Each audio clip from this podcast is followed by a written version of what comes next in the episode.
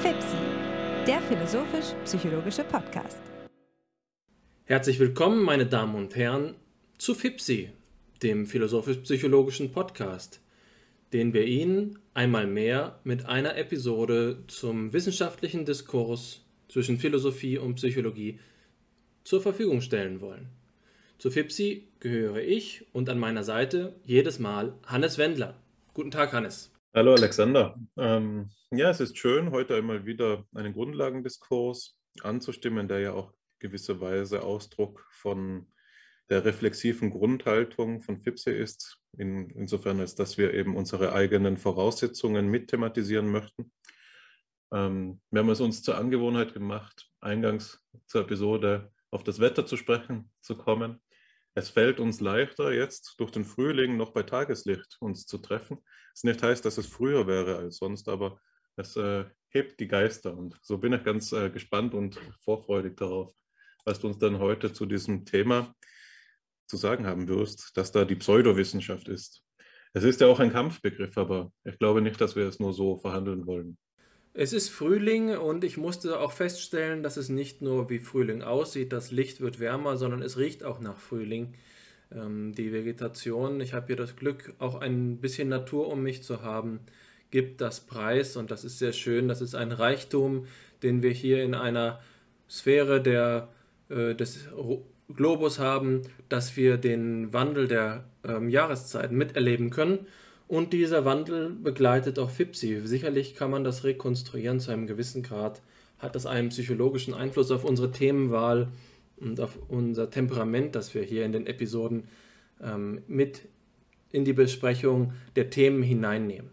Jedenfalls widmen wir uns jetzt der Sache und die Sache ist heute, wie du schon gesagt hast, die Pseudowissenschaft. Also natürlich ähm, ist es ein Begriff, den du gerade schon dargestellt hast, den, den man jetzt politisieren könnte, wissenschaftspolitisch aufladen könnte. Aber ich glaube, dass es klüger ist, dass wir ihn ganz grundsätzlich betrachten. Dass wir dort anfangen, wo wir ähm, dem Begriff auf die Schliche kommen äh, und seine Bedeutung erhellen können. In dieser Bedeutung wird dann sicherlich auch das polemische, der Kampfbegriff der Pseudowissenschaft zur Sprache kommen. Aber mir geht es zunächst einmal darum zu sagen, was kann denn das bedeuten? Welche Rolle spielt das? Und das ist tatsächlich auch für meine eigene Forschung momentan, für meine eigenen Recherchen momentan von Bedeutung. Ich denke in diesen Tagen etwas mehr über Wissenschaftstheorie nach und frage mich, wie man Veränderungen in der Wissenschaft gelungen beschreiben kann, sowohl historisch als auch in der Gegenwart, welche Perspektive dafür angebracht ist und das beeinflusst die Art und Weise, wie ich jetzt über Pseudowissenschaft spreche. Anders gesagt, mir geht es nicht darum, äh, anzuprangern, dass bestimmte Wissenschaft schlechter sei als andere, sondern zu fragen, wie es gelingen kann, die Wissenschaft als Ganze zu beschreiben. Und deswegen könnte man das Pseudo hier auch erst einmal in Klammern setzen und fragen, was ist denn überhaupt Wissenschaft? Das haben wir allerdings auch in der Geschichte von Fipsi hier und da schon verhandelt. Wir haben darüber gesprochen, wie verschiedene Aspekte von Wissenschaftlichkeit artikuliert sind. Ich glaube allerdings, dass es dabei helfen kann, hier noch einmal ganz grundsätzlich, und das grundsätzlich hebe ich ja gerade jetzt hervor, zu besprechen, was diese Begriffe bedeuten. Nun, mit der Wissenschaft verhält es sich so, dass wir einige andere Begriffe haben, die wir oft synonym verwenden, die aber doch unterschiedliche Facetten zum Ausdruck bringen. Zum Beispiel Forschung oder Untersuchung. Das klappt im Englischen noch etwas besser. Da haben wir Science, dann haben wir Research und Investigation. Hm, Wissenschaft zu betreiben wird ja oft, gerade dann, wenn man an empirische Wissenschaften denkt, gleichgesetzt mit der Unternehmung, Untersuchungen durchzuführen. Und wenn wir empirische Untersuchung sagen, dann sagen wir auch schon fast Experiment. Da könnte man das analogisieren, sagen, die Wissenschaft sind eben diejenigen äh, Bereiche des menschlichen Lebens, in denen Experimente durchgeführt werden. Ja, das ist aber gerade ein Kurzschluss, den man hier vermeiden sollte. Wenn man von vornherein bei Wissenschaft an Experimente denkt, dann hat man mh, hm, das Kind mit dem Bade ausgeschüttet. Das muss man sehr vorsichtig zergliedern, wo das herkommt zum Beispiel. Also im Griechischen haben wir äh, und im Lateinischen haben wir eine Vielfalt von Möglichkeiten zum Ausdruck zu bringen, was denn eigentlich Wissenschaft ist. Wir haben beispielsweise das Wort Mathema. Mathema heißt Wissenschaft, aber auch Logos kann Lehre, Wissenschaft äh, bedeuten.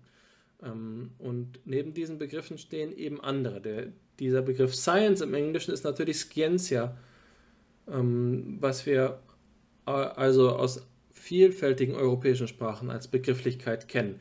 Aber grundsätzlich ist es wohl so, dass wir sagen können, dass die Wissenschaft eine Eigenart des vor allen Dingen westlich-europäischen Denkens ist, ein wesentlicher Bestandteil der Tradition, die wir in unserer europäischen Kultur pflegen. Das sage ich jetzt nicht in einer Art und Weise der Verunglimpfung von anderen Denkformen. Ich will nicht sagen, dass alles nicht-europäische Denken unwissenschaftlich sei. Im Gegenteil, hm, es gibt ganz gewiss auch Beiträge zum Denken der Menschheit, die außerhalb äh, von Europa äh, entstammen und einen mindestens ebenso wertvollen Beitrag leisten. Aber wenn man von Wissenschaft spricht, dann bezieht man sich tatsächlich in der Regel auf eine Kontinuität von Argumentationsmustern, deren Kern sich zurückbesinnt auf so etwas wie die Athener Akademie und daraus eine Kontinuität abzuleiten versucht. Aus Prinzipien von einer bestimmten Form des Forschens, des Denkens, des Argumentierens, des Überprüfens. Und die ähm, Ausdrucksweise des Logos deutet dabei zugleich auch an, dass das Prinzip dieser Lehre, dieses Logos, eben ein, ähm, ist, mit der Vernunft übereinzustimmen. Dass das, die Art und Weise, wie die europäische Wissenschaft vonstatten läuft, so ist, dass sie dem Anspruch, sozial Genüge zu leisten, versucht, vernünftig zu argumentieren die Behauptungen, die sie aufstellt, die Sprache, die sie spricht, die Sätze, die sie formuliert, nach der Maßgabe der Vernunft zu ähm, auszubilden. Und das hat mit einem wesentlichen Thema zu tun und das ist der Wahrheitsanspruch. Wahrheit ist, so würde zum Beispiel Niklas Luhmann sagen, das Medium der Wissenschaft. Wenn wir Wissenschaft als ein soziales System verstehen, das im Rahmen der ähm, funktionalen Differenzierung der Gesellschaft ähm, sich entwickelt hat, dann kann dieses System so beschrieben werden, dass es seine Veränderung im Medium der Wahrheit vornimmt, insofern als es verhandelt, ob etwas einen Wahrheitsanspruch hat oder nicht. Jetzt kann man aber als Philosoph oder als Philosophin zurückdenken und sich fragen, was soll das überhaupt bedeuten, Wahrheit? Und das äh, betrifft eben diese Frage nach der Vernunft, dem Logos, der Ratio, die ich hier gerade schon angesprochen habe. Ich will das jetzt nicht bis in die letzte Konsequenz weiterdenken. Ich will nur klar machen, wenn wir anfangen darüber nachzudenken, was Wissenschaftlichkeit ausmacht und was Pseudowissenschaftlichkeit ausmacht, dann gelangen wir ähm, nicht ohne weiteres an einen Punkt, bei dem wir festen Boden unter den Füßen haben. Man muss hier klar differenzieren. Es gibt eine soziale Tradition, die europäische Wissenschaft. Und dann gibt es ihren Anspruch, der sozial geäußert wird, und das ist der, der Vernunft zu genügen. Und Vernunft genügt man erfolgreich dann, wenn es zu wahrheitsfähigen Aussagen kommt oder zu wahrhaftigen Aussagen kommt. Wahrhaftig ist jetzt eine Frage, die dann aber wiederum metawissenschaftlich verhandelt werden muss. Der Wahrheitsanspruch. Was gibt es hier für Möglichkeiten? Natürlich kennen vermutlich alle Hörerinnen und äh, Hörer die, dieses klassische Modell von drei verschiedenen Wahrheitsansprüchen, die sagt, nennt man dann also Korrespondenz, Kohärenz und Konsens, wobei man auch statt Konsens pragmatischer Wahrheitsbegriff sagen kann. Und das sind eben metawissenschaftliche Formulierungen, wissenschaftstheoretische Formulierungen davon, wie unter welchen Bedingungen überhaupt ein Wahrheitsanspruch erhoben werden kann. dann gibt es noch einen anderen Diskurs innerhalb der Wissenschaftstheorie, bei dem man eben sagen würde, es gibt die ähm, realistische Wissenschaftstheorie, das ist die Aussage, dass es wahrheitsfähige wissenschaftliche Aussagen gibt. Das ist die Behauptung, die Annahme, dass wir eine tatsächliche Entsprechung haben. Deswegen gibt es so eine Korrelation zwischen einem realistischen Wissenschaftsverständnis und diesem korrespondenztheoretischen Wahrheitsbegriff. Und dann gibt es als die wesentlichen Widersacher der realistischen Wissenschaftstheorie die äh, konventionalistische Wissenschaftstheorie. Konventionalisten sind eben dementsprechend äh, naheliegenderweise stärker von einer konsensuellen äh, Wahrheitstheorie überzeugt. Sie gehen davon aus, dass es eine Frage der intersubjektiven Übereinstimmung ist, ob etwas als wahr gelten kann oder nicht wahr gelten kann. Da sieht man also, der Wissenschaftsbegriff, den wir jetzt historisch als die europäische Tradition der Wissenschaftlichkeit bezeichnet haben, der ist nicht homogen. Insbesondere das 19. 20. Jahrhundert hat, haben gezeigt, dass ähm, Wissenschaft auf unterschiedliche Weise betrieben werden kann. Man kann skeptischer sein, man kann optimistisch sein und wichtiger noch als diese beiden Fragen, äh, die erste Frage, welche Wahrheitstheorie ist die angemessen, um wissenschaftliche Forschung zu beschreiben? Zweitens, ähm, wie verhält sich äh, die Wissenschaft grundsätzlich gegen, äh, gegenüber dem Wahrheitsbegriff realistisch oder konventionalistisch? ist die dritte noch grundsätzliche Frage, gibt es überhaupt Vernunft? Also Rationalismus gegen Irrationalismus. Jetzt ist natürlich die implizite Frage, ja, ist ähm, denn eine irrationale Wissenschaft denkbar?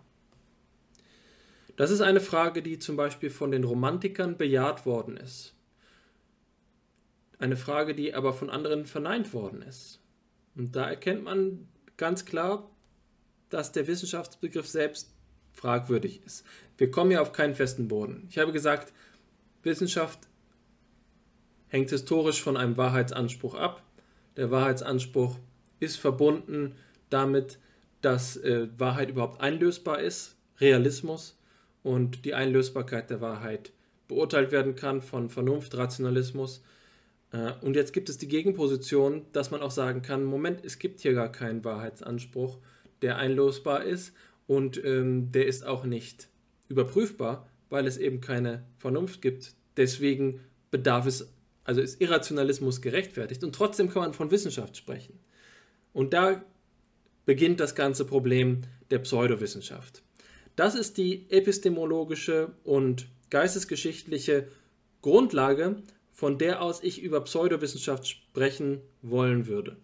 Ich will nicht sagen, was Wissenschaft ist, und wie Wissenschaft sein soll, deskriptiv oder normativ, sondern ich möchte ähm, die Frage gestatten, dass Wissenschaftlichkeit selbst ähm, in ihrer wesentlichen Verfassung fragwürdig ist. Man kann die Wissenschaft ähm, so formulieren, dass sie rational und realistisch ist, dann haben wir es mit dem, mit der Art und Weise zu tun, wie heutzutage die Naturwissenschaften arbeiten mm, und weitgehend auch die empirische Psychologie verfährt. Das ist etwas, das man jetzt noch mal im Detail anschauen kann, wie genau dieser Realismus entwickelt ist. Da könnte man zum Beispiel argumentieren, dass es sich eher um einen konstruktivistischen Empirismus handelt als einen realistischen Empirismus, weil die Psychologie ja nicht den Anspruch erhebt, dass ihre Modelle psychische natürliche Sachverhalte abbilden, sondern die psychischen Sachverhalte bloß den Modellen entsprechen und Modelle mögliche Beschreibungen der Realität sind, aber verschiedene mögliche Beschreibungen möglich sind, also unterschiedliche Modelle konstruiert werden können. Das ist jetzt aber nur eine Detailfrage. Im Kern ist es so, dass sich die Wissenschaftstheorie, die in der Psychologie implizit wirksam ist, wenn es sich um die Psychologie handelt, die wir die kognitivistische Psychologie nennen. Und darüber haben wir ja in der Geschichte von Fipsi gesprochen. Dann gibt es eine klare Präsupposition und das ist, dass wir uns in einer realistischen Metaphysik bewegen, in der Korrespondenz notwendig möglich ist und in der es Rationalität gibt. Und das zeigt sich daran, dass wir in der Psychologie unsere Methoden auf Mathematik gründen. Ähm, Mathematik eben als ein Feld, das zumindest aus einer bestimmten Perspektive betrachtet, äh, vollständig, aus anderen Perspektiven betrachtet, aber doch zu einem gewissen Grad logisch strukturiert ist. Und logisch, logische Strukturierung lässt sich nur dann mit einem Anspruch der Geltung ähm, behaupten, wenn man auch davon ausgeht, dass es eine Ordnung gibt und diese Ordnung einsichtsfähig ist. Anders gesagt, dass Vernunft Zugriff auf Wirklichkeit hat. Das ist, das ist der Konsens oder das ist, der, das ist die Grundvoraussetzung für die Verfahrensweise des wissenschaftlichen Forschens in der Psychologie. Man kann sozusagen von einem von einer Matrix sprechen, von einer von einer ähm, Ausrichtung des Forschens, sodass in Abgrenzung davon alles andere als pseudowissenschaftlich bezeichnet werden kann. Das ist eine Möglichkeit, über den Begriff Pseudowissenschaft zu sprechen. Was ist dabei denn überhaupt Pseudo? ein Begriff, den wir heute auch in der Alltagssprache verwenden. Das ist ähm, so etwas wie deviantes Verhalten. Es geht um die Abweichung. Es geht darum, dass die Pseudowissenschaft von diesem normativen Anspruch abweicht. Die Behauptung von wissenschaftlicher Devianz impliziert also den Anspruch einer normativen äh, Strukturierung von Wissenschaftlichkeit. Man kann also über Pseudowissenschaften nicht sprechen, wenn man nicht einen, eine Norm setzt.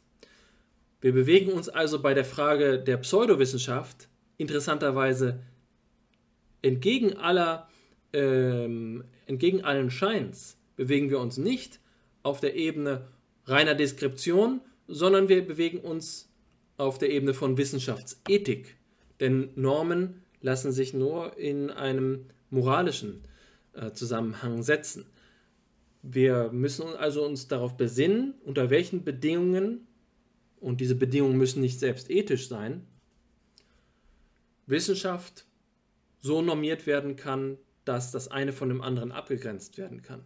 Pseudowissenschaft ist ein Begriff, der immanent moralisch aufgeladen ist, weil er aussagt, wie Wissenschaft zu betreiben ist und Wissenschaft nicht betrieben werden soll.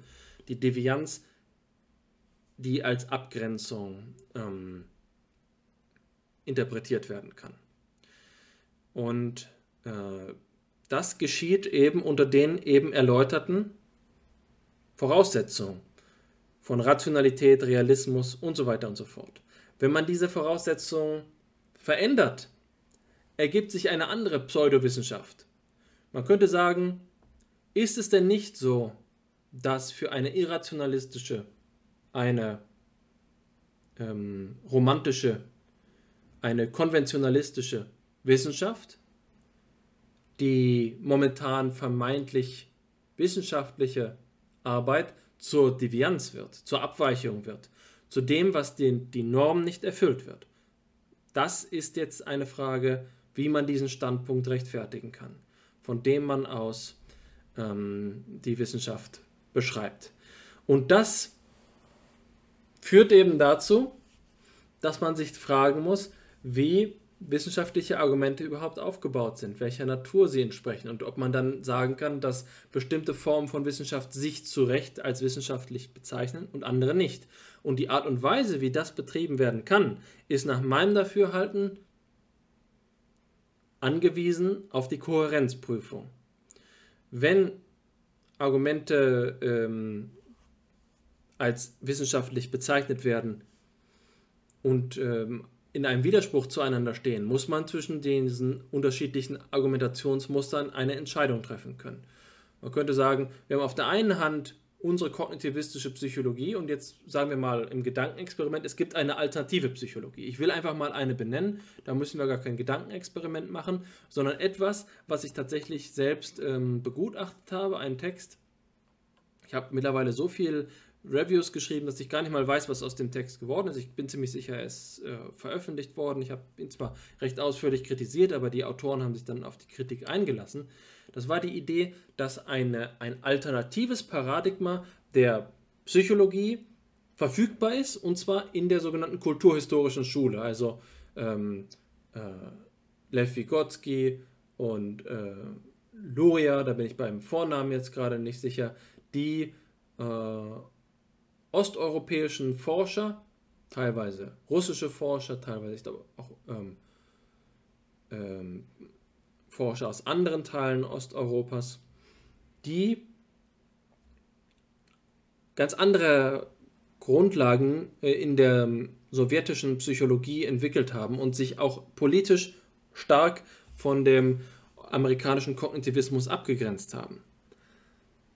Jetzt sagen wir einfach mal, die widersprechen sich in ihren Argumentationsmustern. Und zwar nicht in ihren Behauptungen, sondern in der logischen Struktur der Argumentation. Wie können wir dann entscheiden, welche von beiden die eigentliche Wissenschaft ist? Jetzt haben wir zwei Prätendenten, zwei Thronanwärter. Beide haben den Anspruch auf den Thron der Wissenschaft. Und beide sind sich implizit darüber einig, dass dieser Anspruch nur absolut sein kann. Etwas kann, also es gibt hier keine Toleranzschwelle. Wissenschaftlichkeit enthält, und äh, das, das könnte man jetzt noch diskutieren, aber ich glaube, es führt zu nichts. Die Idee der Wissenschaftlichkeit enthält wesentlich auf Grundlage ihrer, ähm, ihrer Verfassung einen Exklusivitätsanspruch, dass nur eine von beiden Wissenschaft sein kann. Entweder ist es nur die kulturhistorische Schule der sowjetischen äh, Psychologie oder es ist der amerikanische Kognitivismus. Und wie kann diese Entscheidung getroffen werden? Da sage ich Kohärenzprüfung. Kohärenzprüfung, bei dem man sagt, unter Umständen hebt sich eine der beiden Denkweisen selbst aus. Ja, und was ist, wenn beide Denkweisen sich selbst ausheben? Das ist dann spannend, ja. Und deswegen ist der Begriff Pseudowissenschaft eben nicht nur ein Kampfbegriff, sondern er ist ein Begriff, der uns begreifbar macht, wie fragil das Fundament der Wissenschaftlichkeit selbst ist. Und ähm, diese Ko Kohärenzprüfung ließ, ließe sich jetzt ja anhand von dem, dem Versuch einer Rekonstruktion des gemeinsamen kognitivistischen Grunds der Forschung äh, durchführen. Aber auch das herzustellen ist gar nicht so leicht. Ja? Also anders gesagt, und damit will ich mein, meine Einleitung schließen, die Pointe von all dem, was ich bisher artikuliert habe, ist eigentlich, dass eine Prüfung dahingehend, die Prüfung eines beliebigen wissenschaftlichen Ergebnisses oder vermeintlichen wissenschaftlichen Ergebnisses, zum Beispiel einer Publikation aus dem aktuellen Jahr oder eines beliebigen anderen Jahres, darauf hingehend zu überprüfen, ob es Pseudowissenschaft sei oder nicht, ist keine Trivialität. Es gibt nicht so etwas wie einen einfachen Kriterienkatalog, anhand dem wir sagen können, hier fehlt zum Beispiel die äh, Orientierung an APA-Richtlinien. Hier fehlt der, der mit, im Methodenteil sind die ähm, formalen Kriterien nicht eingehalten worden. Die Frage der Pseudowissenschaft ist, so wie ich es verstehe, nach all dem, was ich gerade argumentiert habe, keine formale Frage.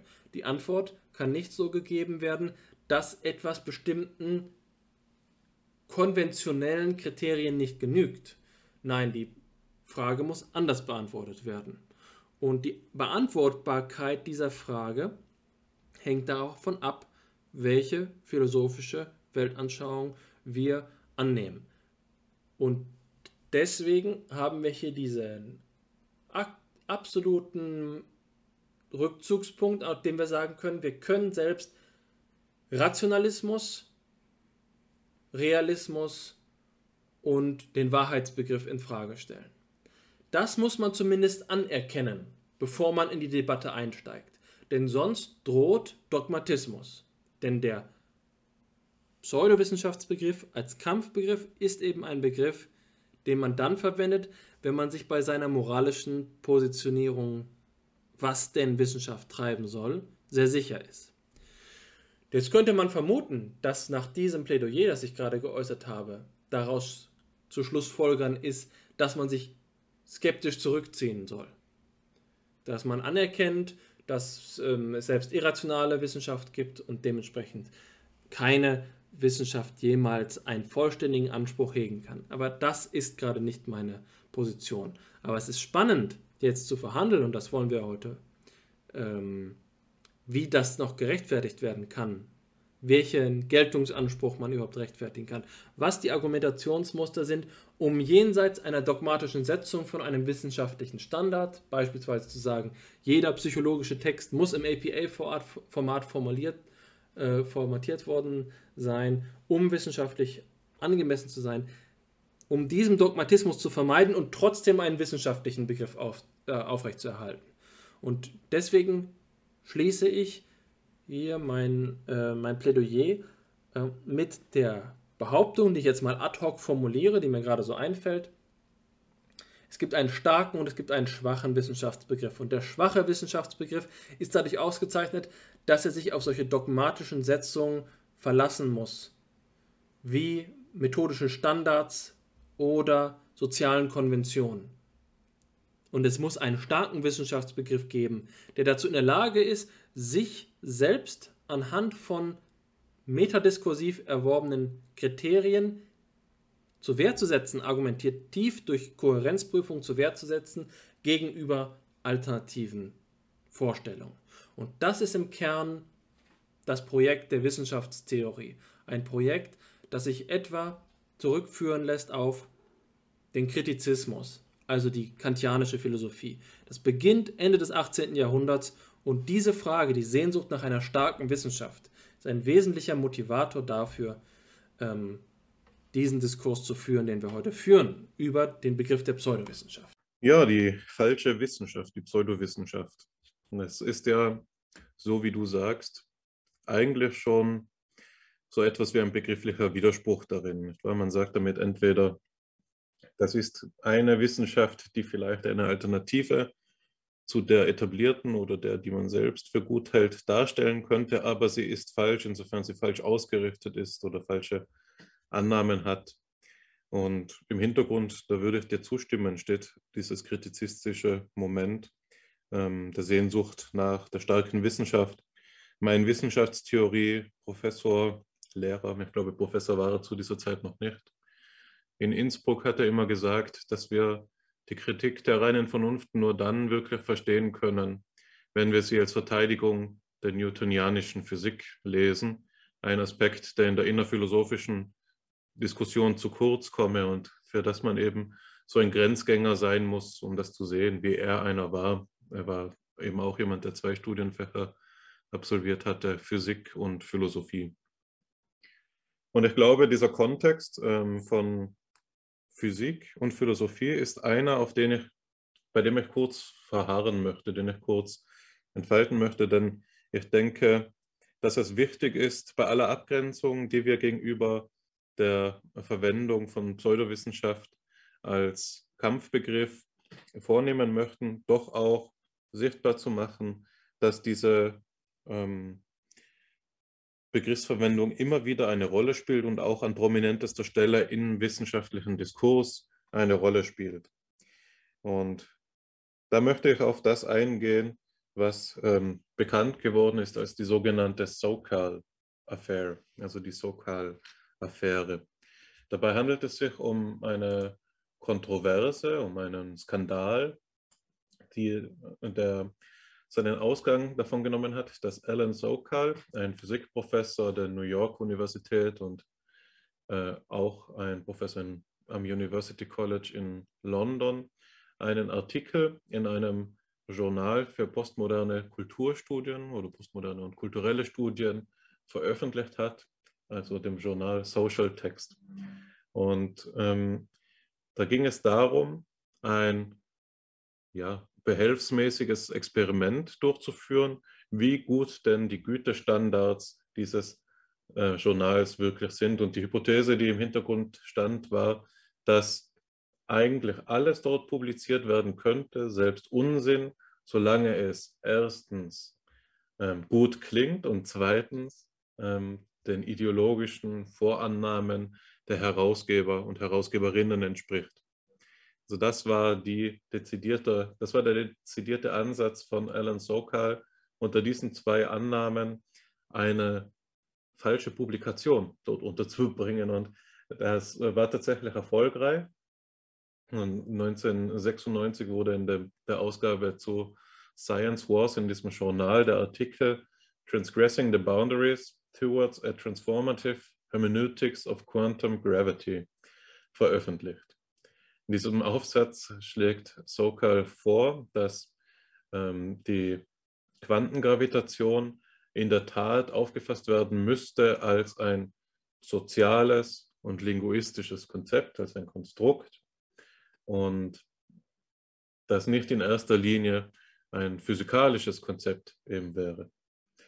Ja, und zu dieser Zeit hat dieses Journal kein Peer Review durchgeführt und der Artikel ähm, wurde eben publiziert.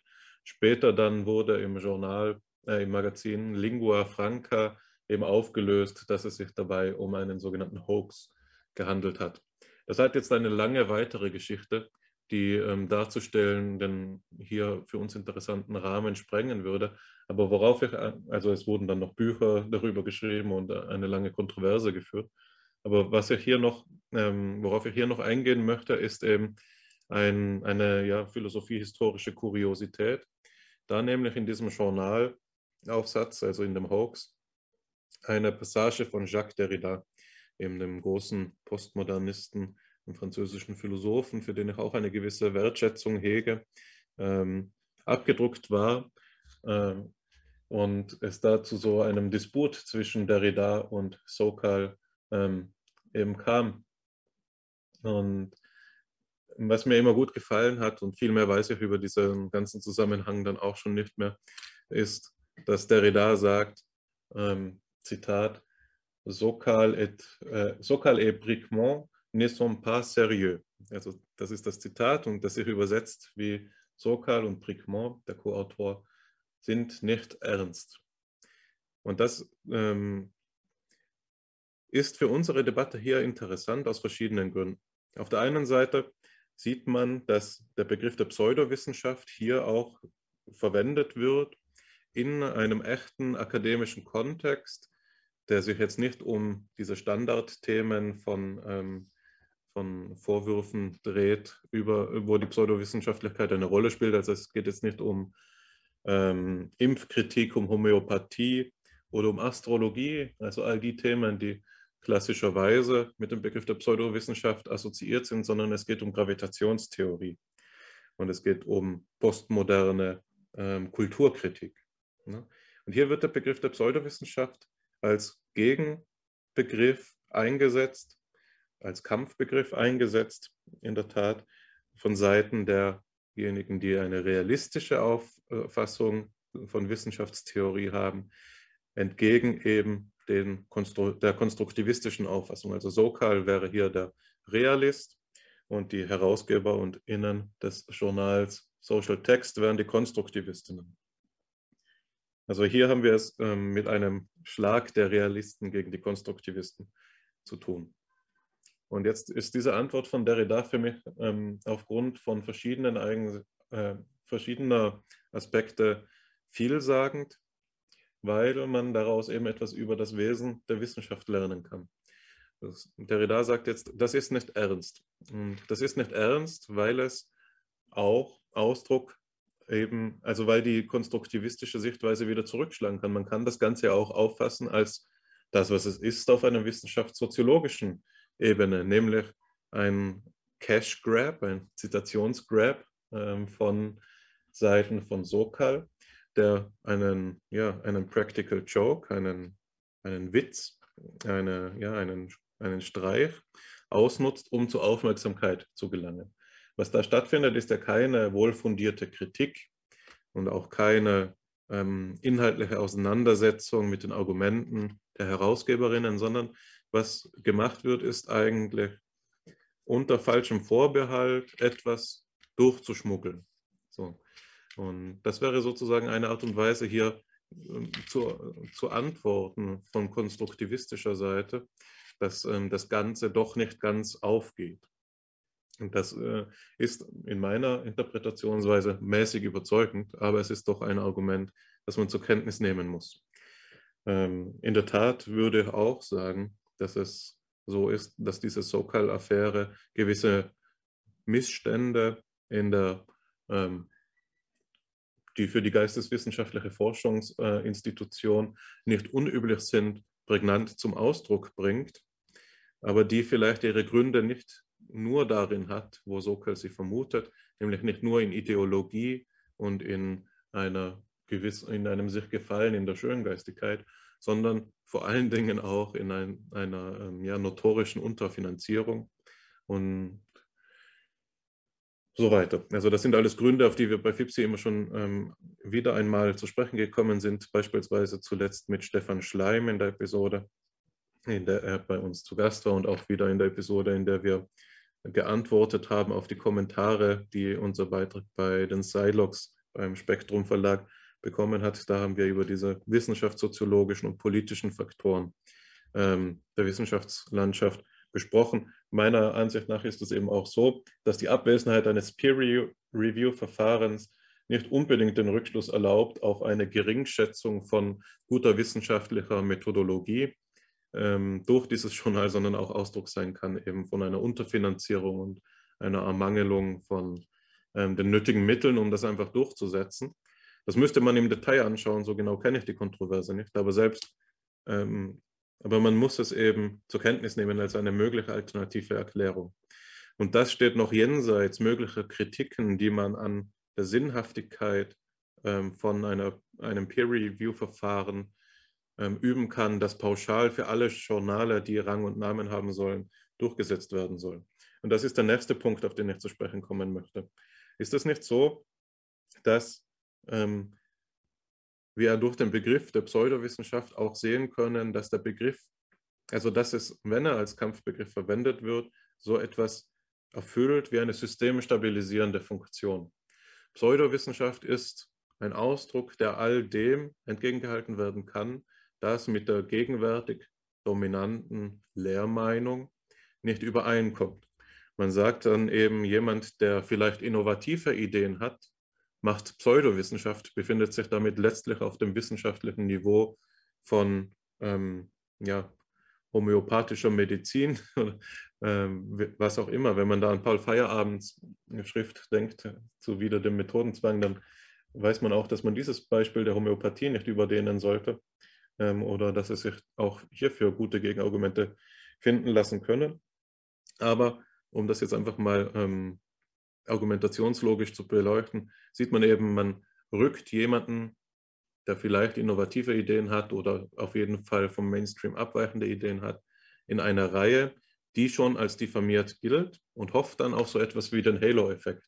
Wahr? Jemand, der in dieser Reihe steht, bekommt etwas vom schlechten Ruf dieser Reihe ab und diskreditiert sich dadurch aufgrund von ja, nicht sachlichen, sondern äh, nicht sachlichen Argumenten, sondern von Kontextumständen. Also ähm, Pseudowissenschaft ist ein Begriff, der sicherlich auch ähm, diese systemstabilisierende Funktion zugunsten meist eben der ähm, realistisch eingestellten Wissenschaftsphilosophen und Innen erfüllen kann. Darüber hinaus zeigt diese Sokal-Affäre für mich auch noch die veränderte Rolle von Expertenwissen in einer ähm, Wissenschaftslandschaft an, die, wie wir ja in der letzten oder vorletzten Episode von FIPSI mit Stefan Radev besprochen haben, ausgezeichnet werden kann durch das, was man Dataismus nennt, also durch eine, äh, starke Beziehung und Fundierung auf Daten aller Art. Nun ist es ja kein Geheimnis, dass im Informationszeitalter, in dem wir eben leben, im 21. Jahrhundert, die Daten immer mehr anwachsen und zugleich die ähm, Experten immer spezialisierter forschen, sodass sich, diese äh, sodass sich hier eine ja, Diagnose über die Möglichkeit des sinnvollen Peer Reviews ähm, ableiten lassen kann, nämlich, dass wir die Frage stellen können, wenn es immer mehr Daten gibt und immer spezielle, spezialisierteres Expertenwissen, wer soll denn dann noch überhaupt in der Lage sein, ein qualifiziertes ähm, Peer Review durchzuführen? Ist es nicht so, dass die Wissenschaft so vielköpfig ist inzwischen, dass auf dem höchsten Niveau immer nur eine Handvoll Leute mitreden können bei allen Themen, die nicht die geradeaus Mainstream-Themen sind. So. Also das ist noch etwas, das man ähm, hier sinnvollerweise lernen kann aus der Diskussion dieser Sokal-Affäre. Ich denke, das war von meiner Seite aus erst einmal alles, was ich ähm, der Diskussion mitgeben möchte. Ich glaube, dass du trotzdem recht damit hast, dass wir den, die Begriffsverwendung als Kampfbegriff hinter uns lassen müssen, wenn wir dann den Begriff der Pseudowissenschaft ähm, ja, in seiner möglichen Werthaftigkeit für unsere Diskussion erschließen möchten.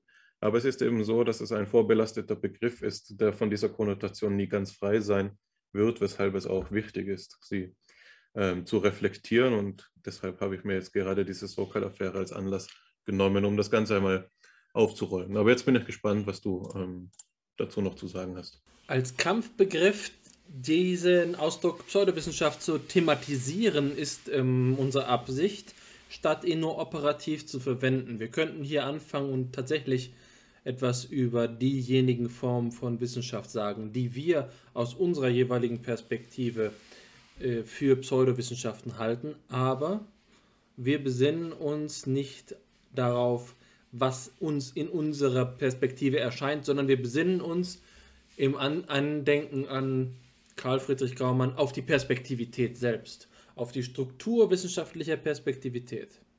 Und das ist es, ähm, worüber wir hier sprechen. Und natürlich kommt da, das hast du sehr gut gesagt, diese systemstabilisierende Funktion in den Mittelpunkt. Welche soziale Funktion hat Pseudowissenschaftlichkeit? Wir können, und das sollten wir, auch über die epistemische Funktion sprechen, über die epistemologische Funktion. Das werden wir gleich auch anhand der Quellen machen können. Wobei die zweite Quelle gerade ähm, die soziale Frage wieder mit aufgreift, die soziologisch-soziale Frage. Aber mh, zunächst einmal also auf diese äh, Seite gewendet. Was ist denn, wenn wir sagen, dass bestimmte Behauptungen wissenschaftlicher Unfug seien? Und da können wir jetzt also sagen, ja, wir haben gerade darüber gesprochen, Pseudowissenschaftlichkeit als ein ähm, Selbstwiderspruch, ein, ein Oxymoron, dass man auch sagen könnte, das ist nicht wissenschaftlich oder unwissenschaftlich. Was ist der Unterschied zwischen Pseudowissenschaft und Unwissenschaft? Da könnte man jetzt sagen, diese falsche Wissenschaft ist so falsch, wie man es in dieser Bibelstelle sagt, ohne falsch sein. Also falsch im Sinne von sich verstellen, sich ähm, zu täuschen ähm, beabsichtigen.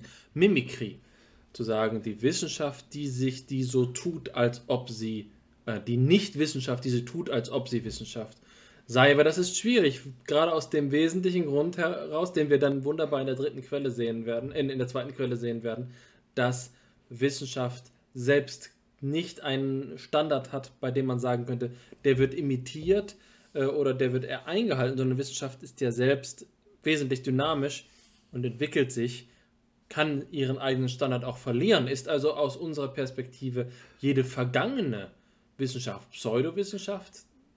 Dann geht es sicherlich um die Frage der Intention. Aber es geht ja doch wiederum zu weit zu sagen, dass dahinter steckt ein böser Wille der Mimikrie, der Imitation, als sei äh, die Pseudowissenschaft ein böswilliges Insekt, das ähm, das äh, meinetwegen auflauert oder so, um äh, die arglosen Wissenschaftsgläubigen in Frage zu stellen. Aber das ist der Punkt, auf den ich jetzt zu sprechen kommen möchte.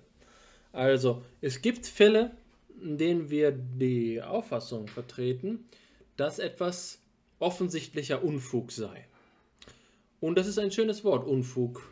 Es heißt ja, ähm, dass äh, die Fugen dass, die, dass es nicht verfugt ist, dass es keine innere, keinen inneren Zusammenhang hat. Das hier ist also ein Anspruch auf ein Kriterium, das etwas aus sich selbst heraus seine Schwäche zeigt. Es ist offensichtlicher Unfug, weil es Schwächen hat.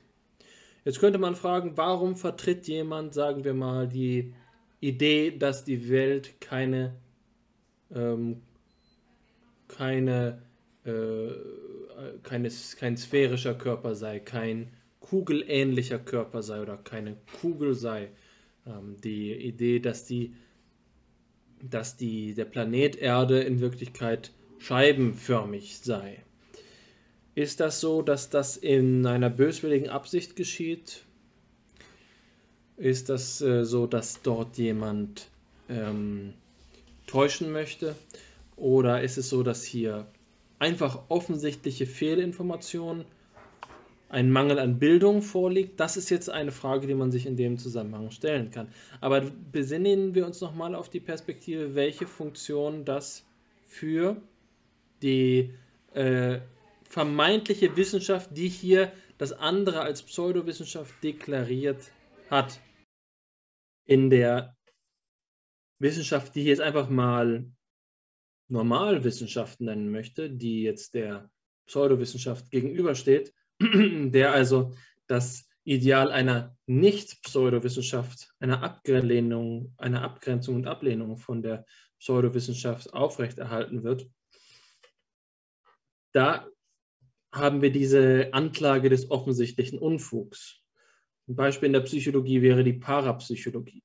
Jetzt sehen wir aber auch, dass die, dass die großen ähm, Psychologen, die wir verehren als Gründerväter und Gründermütter der Disziplin gegenüber solchen ähm, Zusammenhängen wie der Parapsychologie nicht unbeeindruckt gewesen sind. Zum Beispiel Theodor Fechner, der selbst Parapsychologie beschrieben hat, obwohl wir ihn als Gründervater der heutzutage vollkommen reputationsfähigen Psychophysik äh, betrachten. Da sehen wir jetzt, dass das mit dem offensichtlichen Unfugsvorwurf doch auch etwas schwierig ist. Anders gesagt, manchmal ist es so, dass Pseudowissenschaftlichkeit in dem Sinne, wie du gerade von systemstabilisierender Funktion gesprochen hast, ein abstrakter Begriff ist, der dazu dient, nicht in den Abgrund der eigenen Wissenschaft schauen zu müssen in den geistigen Abgrund zu schauen, um dann zu erkennen, dass dieser Abgrund eben zurückschaut. Und das äh, führt dazu über, dass diese äh, Idee der Parapsychologie-Zuschreibung diejenige einer Immunisierung ist. Die Funktion der Systemstabilisierung ist die Immunisierung des eigenen Wissenschaftlichkeitsanspruchs. Und jetzt habe ich eben von einem starken und schwachen Wissenschaftsbegriff gesprochen. Ich denke, dass diese Immunisierungstendenz ein Zeichen von Schwäche sein kann.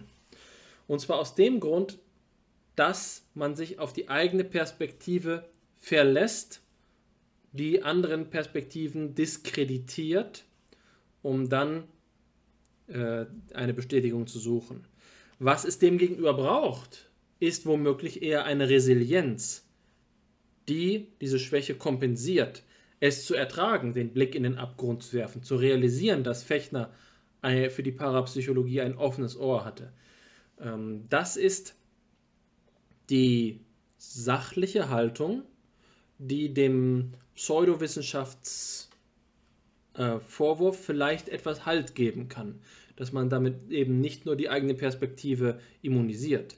Anders gesagt, gehen wir davon aus, wir haben die Flat Earthers und die Round Earthers. Und beide deklarieren die jeweils andere Perspektive als Pseudowissenschaft. Was ist dabei der gültige äh, Anspruch? Wenn wir sagen, die ähm, Flat Earthers und die äh, Round Earthers entwickeln beide unter ihren eigenen Voraussetzungen Schlüsselexperimente, um die Gegenposition zu entkräftigen, unter welchen Bedingungen können wir diese Perspektiven in Beziehung zueinander bringen? Was ist hier der Anspruch? Was, wie kann man das äh, vermitteln? Das ist die entscheidende Frage. Wir müssen Perspektiven integrieren, wenn der Parapsychologiebegriff nicht einfach nur als eine polemische Selbstimmunisierung zur Systemstabilisierung der herrschenden Lehre verwendet werden soll, sondern wenn es dabei noch um den Anspruch einer wissenschaftlichen Erweiterung des Wissens geht. Da sieht man, diese Diskussion führt uns ähm, philosophisch wieder an den Punkt zurück, an dem wir fragen müssen, wonach eigentlich Wissenschaftlichkeit strukturiert ist und wie wir mh, mm, uns darüber verständigen können, was der Anspruch vom Denken in wissenschaftlicher Einstellung ist. Deswegen hilft hier die Phänomenologie auch so gut weiter, denn die Phänomenologie ist eine Kritik der sogenannten wissenschaftlichen Einstellung. Und mit wissenschaftlicher Einstellung ist etwas gemeint, was ein Verhältnis des Geistes oder der, der Erfahrung des Bewusstseins zur Welt ist. Ein, ein Modus des In der Weltseins, könnte man mit Heidegger sagen. Und zwar ein Modus des In der Weltseins, in dem beispielsweise eine beobachtende Perspektive eingenommen wird, wohingegen die natürliche Einstellung eine teilhabende, aktive, praktische Perspektive einnimmt. Also die theoretische Perspektive ist charakterisierend für wissenschaftliches Forschen. Die Bedingungen der Entwicklung dieser Perspektive zu verstehen, dieser, dieses Modus des In der Weltseins zu verstehen, ist eine Erfordernis, um zu begreifen, wie wir dazwischen entscheiden können, wer nun mit seinem Anspruch auf Pseudo-Wissenschaft, äh, Round Earthers oder Flat Earthers, den angemessenen Diskurs entwickelt. Und wie gesagt, das ist das, was die, ähm, was die Wissenschaftstheorie anstrebt. Und ähm, unsere erste Quelle ist der, der, sozusagen der Locus Classicus für äh, die Entwicklung solcher Argumentationen. Und das ist natürlich der kritische Rationalismus, das ahnen wohl auch schon all unsere Zuhörerinnen und Zuhörer. Den gebe ich jetzt hier einmal wieder aus einer Quelle von Siegfried Macho, der ein Buch geschrieben hat vor fünf Jahren, das ich seinerzeit rezensiert habe, Wissenschaft und Pseudowissenschaft in der Psychologie. Dabei nimmt er in großen Teilen des Buches genau diese Perspektive ein, die Perspektive des kritischen Rationalismus. Ähm, das lese ich erst vor und dann äh, kommentiere ich es. Macho schreibt, Gemäß Popper zeichnen sich Pseudowissenschaften durch die folgenden beiden Eigenschaften aus. Erstens, sie produzieren keine falsifizierbaren Aussagen. Zweitens, die Vertreter der Disziplin verfolgen eine Strategie der Immunisierung. Das ist die erste kritisch-rationalistische Auffassung von Pseudowissenschaften. Gibt auch eine andere, weiterentwickelte, spätere. Für Lakatosch handelt es sich bei Pseudowissenschaften um degenerierte Forschungsprogramme. Diese zeichnen sich durch folgende Merkmale aus. Erstens, die wissenschaftliche Tätigkeit besteht im Wesentlichen nur noch in der Bildung von Ad-hoc-Annahmen zum Schutz der Theorie. Zweitens, diese Ad-hoc-Annahmen führen aber zu keinen neuen interessanten Vorhersagen oder Anwendungen. Drittens, es existiert eine alternative Theorie, welche einige, aber nicht notwendigerweise alle Anomalien erklären kann und zu interessanten neuen Vorhersagen bzw. Anwendungen führt. Der zentrale Unterschied zu Poppers Charakterisierung liegt in der Tatsache, dass gemäß Lakatosch nicht einfach eine Immunisierungsstrategie verfolgt wird, sondern dass dies bei Anwesenheit einer erfolgversprechenden Theorie geschieht. So viel von Siegfried Macho hier über Karl Popper und Imre Lakatosch, die wir beide schon mehrfach in der Geschichte von Fipsi angeführt haben. Um dieses Zitat zu verstehen, muss man natürlich die Geschichte des kritischen Rationalismus kennen. Im kritischen Rationalismus gibt es eine rein epistemologische Frühphase, in der sich Karl Popper äh, kritisch mit dem logischen Empirismus oder logischen Positivismus auseinandersetzt, also mit dem Wiener Kreis, und ähm, ihn in Frage stellt. Daraus geht seine Logik der Forschung hervor, die diese äh, erste Darstellung hier enthält. Eine Perspektive, die sich schlicht und ergreifend auf den Aufbau, auf die Struktur der Wissenschaft als einer Untersuchung der Geltung bezieht. Geltung als die entscheidende Kategorie, die wir dann später in einer Übersetzung von Reichenbach finden als Context of Justification. Das englische Wort Justification oder Validity entspricht dem deutschen Wort Geltung. Ein Begriff, Geltung, von wichtiger Bedeutung, der im 19. Jahrhundert in Anlehnung an Kant geprägt worden ist, insbesondere von Hermann Lotze, der also diesen Geltungsbegriff mit der Wertfrage in Beziehung gesetzt hat. Wichtiger ist jetzt hier einfach einmal zur Kenntnis zu nehmen, Popper steht in einer Tradition, er kommt nicht von alleine auf diese Gedanken, insbesondere die Tradition des werttheoretischen Neukantianismus und ähm, diskutiert die Geltung von wissenschaftlichen Aussagen, indem er zu formulieren versucht, indem er nach, zu rekonstruieren versucht, wie Aussagen, wissenschaftliche Aussagen, die wir jetzt einfach einmal als linguistische Gegebenheit annehmen können, Sätze, überprüft werden können. Das Kriterium, das äh, Popper dafür entwickelt, ist ja hier genannt. Es geht um Falsifizierbarkeit. Der sogenannte Falsifikationismus ist ja eine ähm, Unterform, eine Verkürzung des kritischen Rationalismus, einer bestimmten Pointierung von kritisch-rationalistischen Argumentationen. Falsifizierbare Aussagen sind laut Popper in Pseudowissenschaften nicht gegeben. Und der zweite Aspekt ist die Immunisierung, die wir hier schon angesprochen haben. Wobei ich eher ja von Immunisierung im sozialen Sinne gesprochen habe.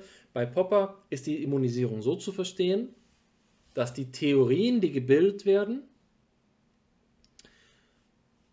ähm, Basissätze implizieren, die durch Beobachtungen nicht falsifiziert werden können. Das ist Immunisierung. In anderen nicht kritisch-rationalistischen Wörtern ausgedruckt, Worten ausgedruckt, gedrückt, bedeutet das, dass man eine Theorie bildet, die zwar den formalen Kriterien von etwas genügt, was empirisch überprüfbare Aussagen ableiten lässt, aber diese empirisch, vermeintlich empirisch überprüfbaren Aussagen sich nur unter ausgesprochen seltenen Bedingungen oder gar keinen Bedingungen tatsächlich überprüfen lassen. Das ist also etwas, was äh, im kritisch-rationalistischen Sinne Immunisierung heißt.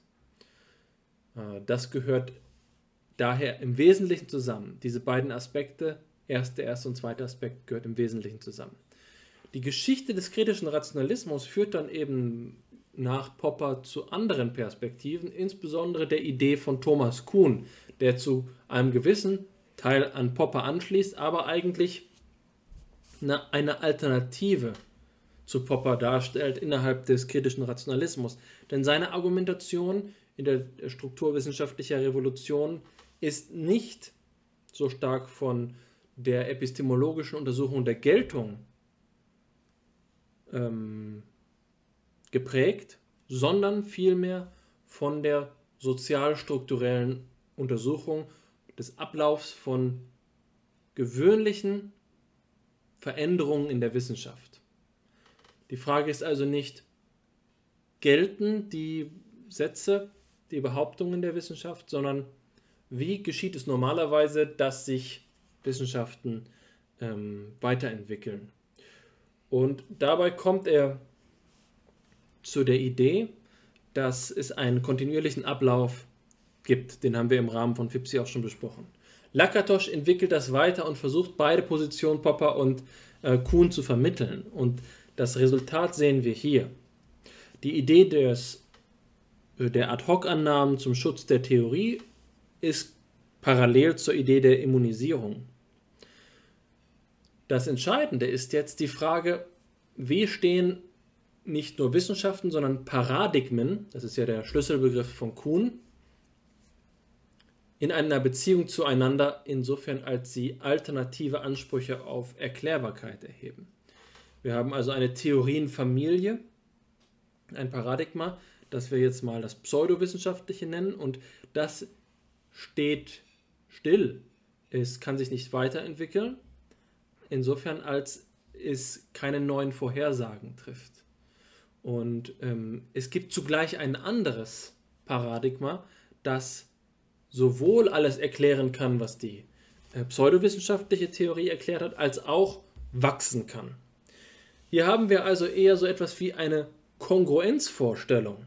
Ja, ich habe ja vorhin verschiedene Wahrheitstheorien vorgestellt, aber Lakatosch argumentiert in, im Zusammenhang einer Kongruenzvorstellung von logischer Geschlossenheit von wissenschaftlichen Paradigmen. Wenn ein wissenschaftliches Paradigma so seltsame Grundvoraussetzungen hat, dass es nur einen ganz beschränkten Teil von empirischen Phänomenen abdecken kann, dann haben wir es ähm, unter Umständen mit Pseudowissenschaft zu tun, insbesondere eben jetzt in Abhängigkeit vom sozialen Verhalten der beteiligten Wissenschaftlerinnen und Wissenschaftler oder vermeintlichen Wissenschaftlerinnen und Wissenschaftler, weil sie sich der Möglichkeit verschließen, dass ihr Paradigma austauschbar sei, dass ihr Paradigma hinfällig sein könnte. In letzter Instanz handelt es sich hier also gewissermaßen um eine Charakterfrage. Es geht nicht darum, ob die Theorien tatsächlich ähm, durch andere Theorien verdrängt werden oder ob ähm, die Theorien tatsächlich falsifiziert werden oder sich bewähren, sondern es geht darum, ob die ähm, Theorien von den tatsächlichen Wissenschaftlerinnen und Wissenschaftlern zu retten versucht werden und der Dialog vermieden wird.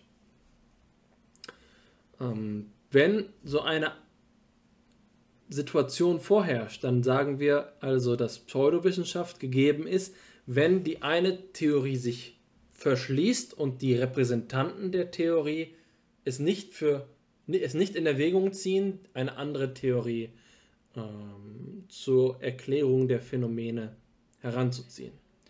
Das Ganze ist jetzt allerdings wiederum etwas, was man in Frage stellen kann. Das hier ist nicht die des Rätsels Schluss.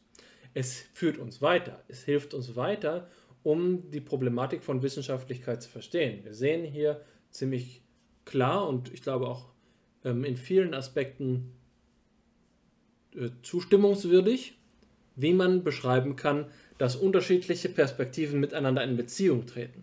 Und dann besteht Pseudowissenschaftlichkeit gerade eben darin, sich zu verschließen, den Dialog nicht zu wagen und andere Theorien nicht in Erwägung zu ziehen. Das heißt, es ist eher eine Einstellungsfrage. Man könnte gewisserweise, so wie ich eben mit ähm, phänomenologischen Begriffen von wissenschaftlicher Einstellung gesprochen habe, auch von pseudowissenschaftlicher Einstellung sprechen sozial dadurch charakterisiert, dass die Vertreter pseudowissenschaftlicher ein, äh, einer ein, pseudowissenschaftlichen Einstellung darauf insistieren, dass es gerade ihre Theorie sein muss, ähm, auch wenn es Alternativen gibt. Jetzt kann man natürlich zum Beispiel fragen, was ist denn, wenn es keine Alternativen gibt? Was ist, wenn es nur einen theoretischen Diskurs gibt? Das ist also dann eine Situation, in der wir die Pseudowissenschaftlichkeit der Theorie gar nicht erst überprüfen können. Deswegen sage ich jetzt aus meinem eigenen Spiritus heraus, daraus könnte man jetzt ableiten, dass es ein ähm, wissenschaftlicher Imperativ ist, jenseits der Positionierung im Diskurs durch einen eigenen Standpunkt stets auf der Suche nach weiteren Standpunkten zu sein. Eine gewisse Neugier äh, ließe sich daraus ableiten. Das ist allerdings ähm, schon sehr weitführend und garantiert in erster Linie meine Interpretation. Dennoch, was ich hieran festhalten möchte, ist das folgende. Wenn wir vorhin über einen starken und einen schwachen Begriff der Wissenschaft gesprochen haben, dann reflektiert sich das in dieser Aussage darin, dass schwache Wissenschaft eben gerade darin besteht, dass sie die andere Seite, die verfügbar ist, bloß als Pseudowissenschaft deklariert, ohne sich damit auseinanderzusetzen, was der Unterschied zwischen den Theorien ist. Jetzt könnte man meinen, dass ich damit sagen möchte, dass es von größter Wichtigkeit ist, dass morgen alle Medizinerinnen und Mediziner anfangen, sich mit der Homöopathie kontrovers auseinanderzusetzen. Das wäre eine vollkommene Überspitzung meiner äh, meiner Behauptung, meiner Argumentationsweise. Es geht ja nicht darum zu sagen, dass es unter keinen Umständen gelingen kann, Fortschritte zu machen und deswegen alle äh, Theorien gleichwertig sind, alle Paradigmen gleichwertig sind. Ich denke durchaus, dass man gerade vor dem Hintergrund der Aussage, die hier an dritter Stelle gemacht worden ist von Lakatosch, sagen können, dass diese Kohärenzidee bedeutet, dass das die Theorien, die möglichst alle Phänomene und Anomalien umfassen können, ähm, die vor, vorzuziehenden sind. Aber, und das ist ein sehr wichtiges Aber, Lakatosch hat eben in den 80er Jahren geschrieben oder in den 70er Jahren geschrieben und seitdem ist es zu einer Krise der Kohärenztheorie gekommen. Denn sie scheitert eben an dem, der Frage des Realismus. Kohärenz ist eben nicht etwas, bei dem wir sagen, das Kriterium für die Geltung liegt extern. Die Geltungsfrage wird hier tatsächlich eingeklammert. Und wenn wir bei Vertretern von Kohärenztheorien in den 70er, 80er Jahren schauen, wie Jürgen Habermas oder Karl Otto Appel, dann sieht man doch, dass sie sich später eines anderen besonnen haben. Deswegen ist es eben nicht so, wie ich gerade schon betont habe, dass wir hier bei Lakatosch einfach nur die Antwort auf die Frage finden, sondern wir vertiefen einfach den, ähm, den Zusammenhang und entwickeln die Diskussion weiter. Meine Quintessenz von dem Redebeitrag, den ich jetzt abschließe, ist eben, dass die ähm, Pseudowissenschaftlichkeitsannahme nur dazu dienen sollte, um eine kritische Überprüfung zu motivieren, die darin besteht, zu untersuchen, ob Vertreter einer bestimmten Perspektive oder eben diese Perspektive selbst beinhalten oder dass sie davon äh, ausgehen und, und, und es auch in ihrem Verhalten zeigen, als ob es sich um die einzige Art und Weise, das, äh, das Phänomen zu betrachten, handle. Und die Schattenseite dieser Behauptung ist eben, oder die fragwürdige Seite ist, was hat es denn überhaupt mit dem Phänomen auf sich? Wie können wir das denn überhaupt feststellen? Vielleicht reden ja, ähm, gibt es gar keine korrespondierende Theorie für bestimmte Felder, weil Parapsychologie eben einen Gegenstand behauptet, über den es gar keine alternativen Theorien geben kann. Das ist jetzt eine schwierige Frage, bei der man doch eben wieder, wie gerade gesagt, sich darauf, äh, darauf zurückbesinnen muss, philosophisch darauf zurückbesinnen muss, was es denn überhaupt damit auf sich hat, dass wir es in der Wissenschaft mit Phänomenen zu tun haben. Anders gesagt, ich hege einen gewissen realistischen Zweifel an solchen konstruktivistisch, sozialkonstruktivistischen, konsensuellen oder ähm, Kohärenzmodellen der Wahrheit. Ich glaube, dass es in letzter Instanz doch immer wieder darauf zurückgeführt werden muss, dass ontologische Annahmen äh, verglichen, zu vergleichen sind. Ja, vielen Dank für diesen ähm, ausführlichen Beitrag, Alexander. Du hast äh, an einer Stelle gesagt, ähm, dass es doch aus der Sicht des theoretischen Psychologen jetzt in diesem Fall ist oder eben des Wissenschaftstheoretikers so sein muss, dass eine gewisse Neugier nach Standpunkten ähm, vorherrschen sollte. Also immer dann, wenn wir eben wissenschaftstheoretisches Interesse haben, ist ja das Mehr an streitbarer Position ein gleichbedeutend mit der Möglichkeit nach einem Tiefer der Erkenntnis, nicht wahr? Also die, die größtmögliche Vielfalt der äh, berücksichtigten oder zu berücksichtigenden Positionen ist zunächst einmal erstrebenswert. Und das Problem scheint jetzt hier zu sein, dass man im Kontext der Debatte um die Pseudowissenschaft immer zurückfragen muss, aber führt sich das denn nicht selbst ad absurdum? Mit welchem Recht stellt man die eine Position neben die andere? Und ist es nicht so, das ist beispielsweise auch etwas, das in Sokals Buch über diesen Hoax ähm, eine wichtige Rolle spielt, dass es in der Wissenschaft echten Fortschritt gibt und dass sie, auch wenn sie als System ihre Mängel aufweist, doch einzigartig dadurch ist, dass sie Korrekturmechanismen auf, äh, eingebaut hat, die ihre, ihr Wahrheitsstreben garantieren. Also wenn wir jetzt sagen, wenn wir das Extrembeispiel des ähm, relativistischen Wissenschaftstheoretikers skizzieren und sagen, Homöopathie steht als Theorie genau gleichrangig und gleichwertig neben der Gravitationstheorie, dann würden wir wahrscheinlich mit solchen Leuten wie Sokal auf Kriegsfuß kommen. Und die Frage ist, mit welchem Recht ähm, muss man hier den Realismus mit dem Fortschrittsglauben in Verbindung setzen? Und ich glaube, äh, dass es für uns beide mehr oder weniger klar ist, dass beide Positionen voneinander unabhängig denkbar sind. Verzeihung. Aber dass auch diese fortschrittsoptimistische oder äh, affirmative Position ein gewisses Recht äh, für sich beanspruchen kann. Und wenn ich auf das Zitat blicke, wo ja Popper und Lakatosch abgedruckt sind, dann sehe ich vor allen Dingen, also ich sehe es bei beiden, aber bei Popper kann man es besser ähm, herausstreichen, worauf ich hinaus möchte. Es wird hier ja argumentiert mit Hilfe eines Kriteriums, das Wissen, die wissenschaftliche Methode betrifft und die, Struktur der Wissenschaft im Allgemeinen, um auszumachen, was jetzt dazugehören kann und was nicht.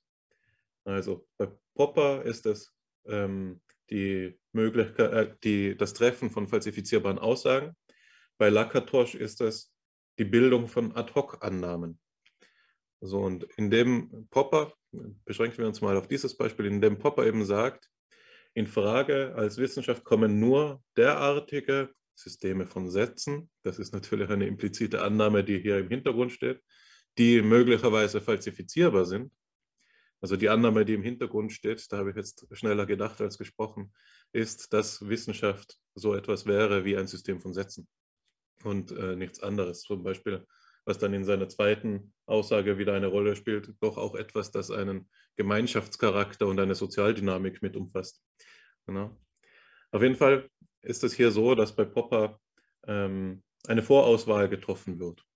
Er kann sagen, die Homöopathie anders als die Gravitationstheorie, stellt eben nicht falsifizierbare Aussagen auf, weswegen sie gar nicht erst in Frage kommt ähm, als eine zu berücksichtigende ähm, Theorieoption. Und jetzt ist meine Analyse des Ganzen das folgende.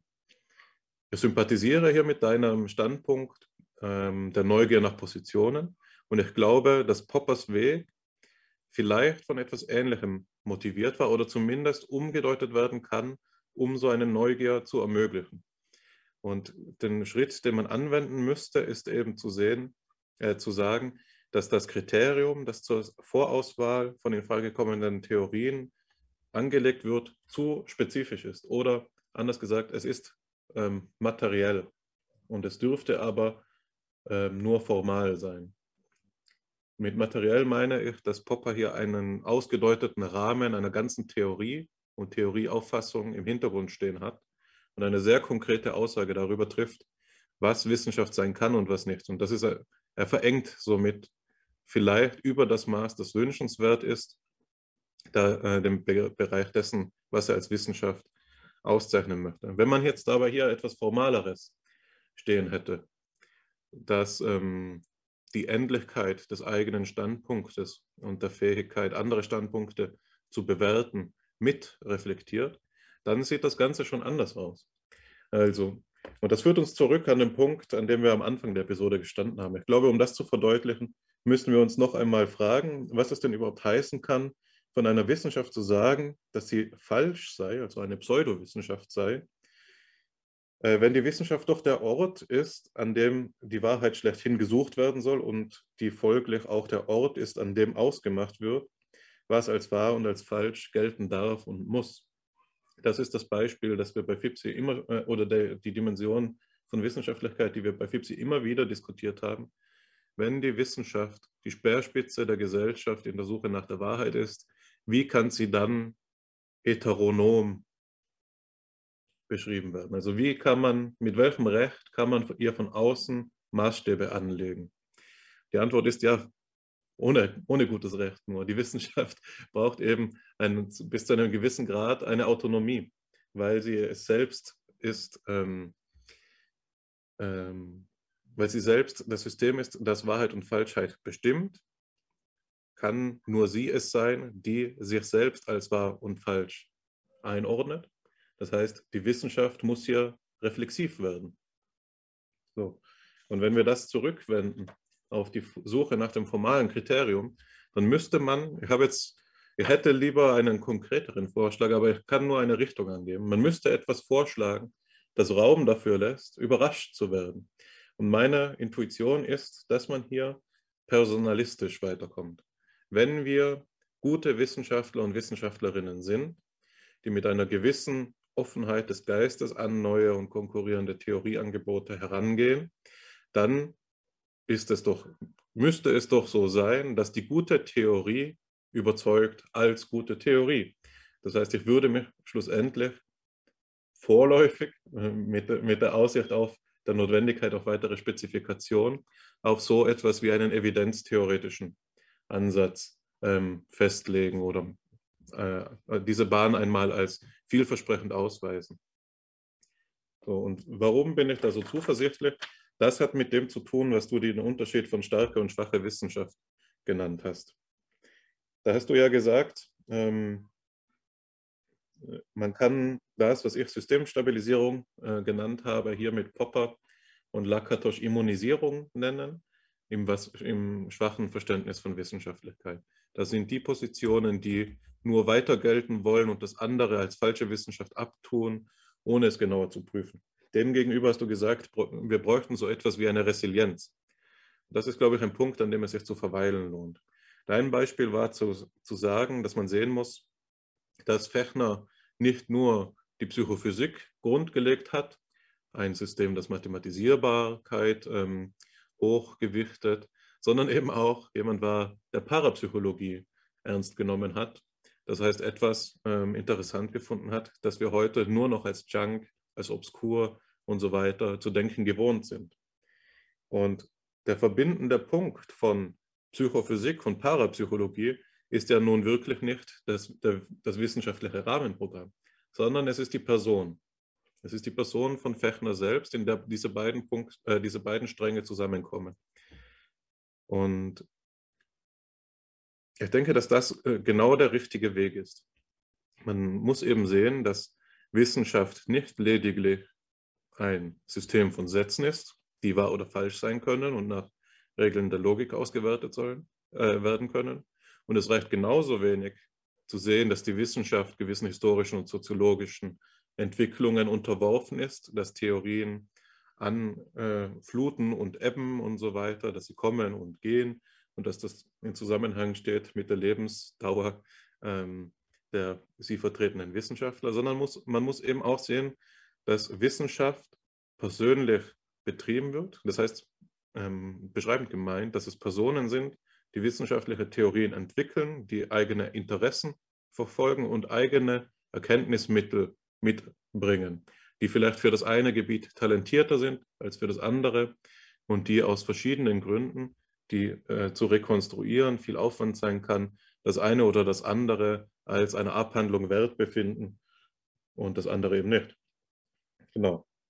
Also ich glaube, dass die Person hier so etwas darstellen kann wie einen ähm, Konvergenzpunkt vieler verschiedener ähm, Dimensionen des Konzepts von oder der Dichotomie von Wissenschaftlichkeit und Pseudowissenschaftlichkeit, die da durch diese Ordnung der Person eben nicht mehr als schroffe Gegensätze erscheinen, sondern sich an, an ihr ordnen lassen. Und jetzt möchte ich, um das zu veranschaulichen, ein Beispiel ähm, nennen, das ich gegenüber meiner Freundin immer wieder ähm, versuche äh, ins Feld zu führen, wenn sie mich allzu, wenn die Dinge, die ich erzähle, allzu, äh, allzu skurril und kurios werden, dann ist das mein, meine Rettungslinie, äh, Linie, mein Rettungsring, den ich mir selbst zuwerfe. So heißt es. So, und da sage ich immer, meine Freundin ist Medizinerin, dass man es verstehen muss in der Analogie zum Arzt. Der Arzt hilft auch dem Verbrecher, wenn er zu ihm kommt. Das hat mit der Erhabenheit des Wertes des Lebens zu tun, aber auch mit dem hippokratischen Eid.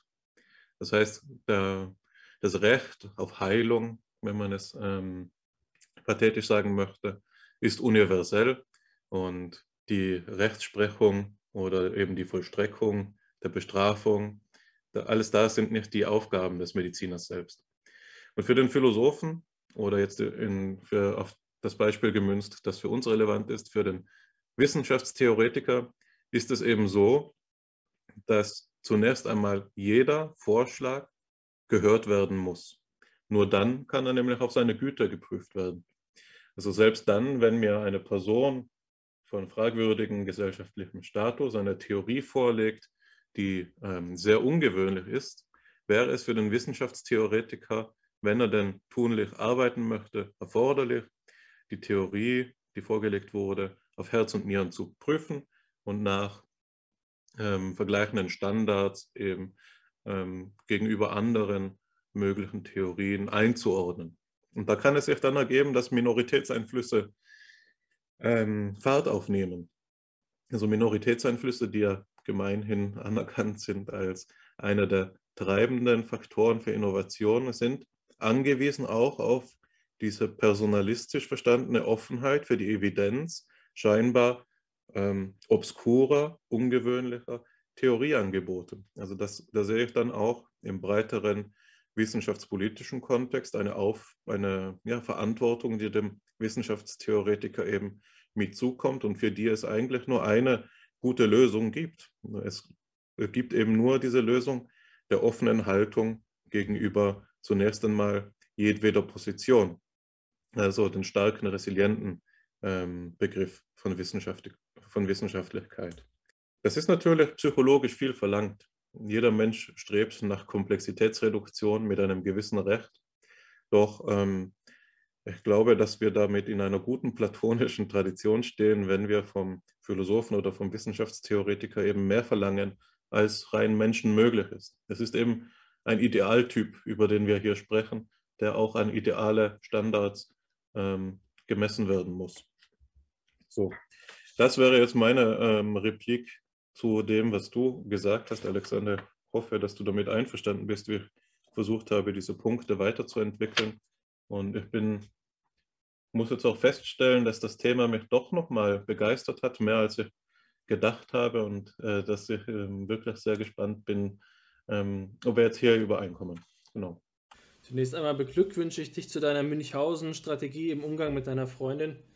Das ist sehr gut, äh, dass du dich da am eigenen Schopf aus dem Sumpf ziehst. Das muss so Scharlatanen wie uns, die wir uns in den äh, Kampf, im Kampf gegen die Windmühlen dieser Welt, dieser geistigen Welt manchmal etwas äh, ein bisschen die Orientierung verloren. Das muss uns äh, gestattet sein, uns da auch selbst zu retten. Also ich denke, dass ich dem Pathos nach äh, das, was du gerade formuliert hast, ganz genauso sehe. Aber ich habe, während du gesprochen hast, weiter gedacht über das, was wir gemeinsam formuliert haben ähm, und muss sagen, dass wir einige Dinge sehr klar sehen müssen. Und das erste ist, wir sprachen darüber, dass Pseudowissenschaftlichkeit eine normative äh, Haltung voraussetzt, in der man eine andere Art und Weise des Denkens, jetzt erstmal nicht Forschens gesprochen, sondern Denkens, als divergent beurteilt. Und es handelt sich um ein Urteil. Und jetzt haben wir gesagt, wir entwerfen eine Moral zweiter Ebene. Nicht etwa zu sagen, wer ist Pseudowissenschaft oder nicht, sondern unter welchen Bedingungen sollte man jemanden pseudowissenschaftlich nennen oder nicht?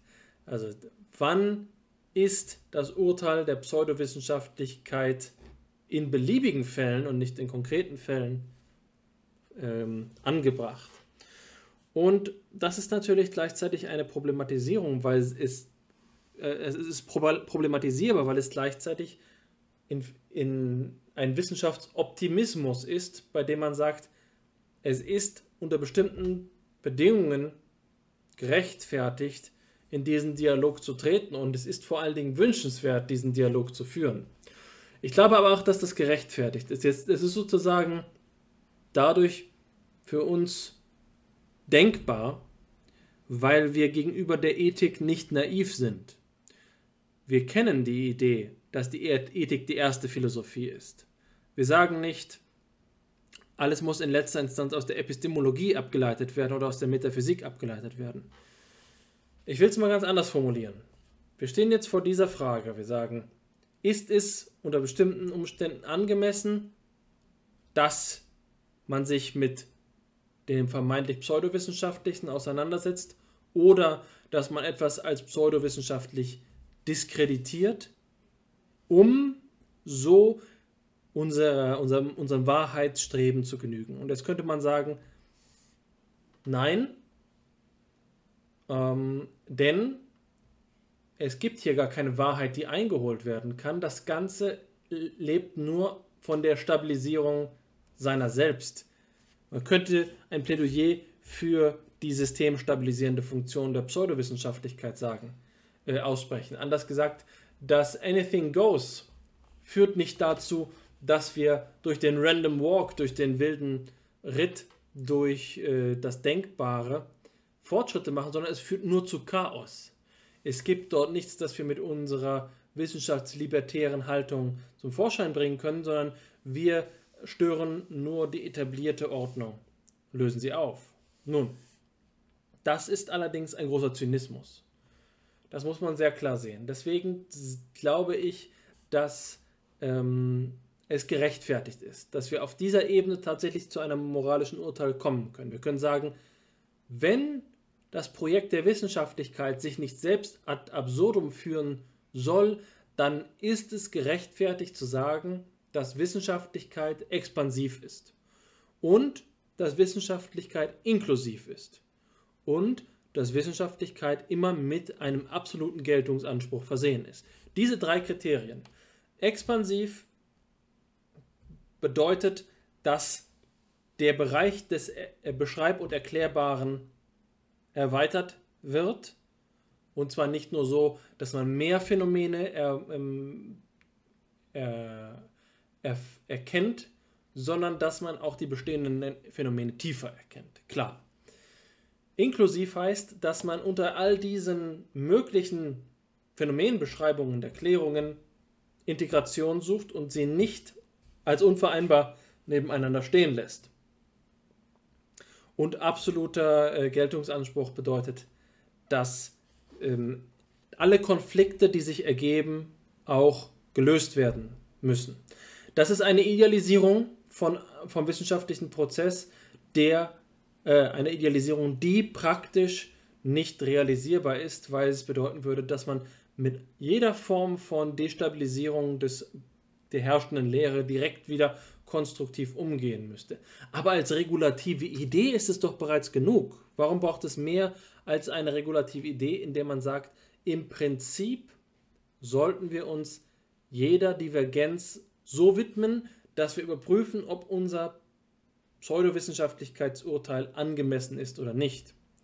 Eine institutionelle Offenheit, so wie wir in der Sitzung über das Leben mit Verweis auf Guido Cusinato über die Weltoffenheit als eine Einstellung äh, gesprochen haben, die ja mit diesem Bild von dem vollen äh, Teeglas zum Ausdruck gekommen ist. Ich glaube, dass man das durchaus rechtfertigen kann. Jetzt kommt aber, das ist der, das ist der erste Einwand, den ich so gleich entkräftigt habe. Und insofern hoffe, dass ich damit dieses Plädoyer, das wir beide gerade entfaltet haben, gestärkt habe. Jetzt kommt aber das andere und das ist der folgende Punkt. Worüber wir hier sprechen, ist, wie gerade gesagt, eine durchaus liberale, libertäre Haltung. Zu sagen, seid mal neugierig, forscht mal drauf los. Jetzt weiß man sofort, wenn man an den Positivismusstreit denkt, dass diejenigen, die sich mehr auf die sozialen Strukturen und Machtverhältnisse besinnen, hier einwenden würden, das kann auch ein sich drehen im Hamsterrad sein, wenn die sozialen Bedingungen, unter denen geforscht wird, das nicht zulassen, dass der Bereich der Neugier jemals etwas Bestimmtes überschreitet.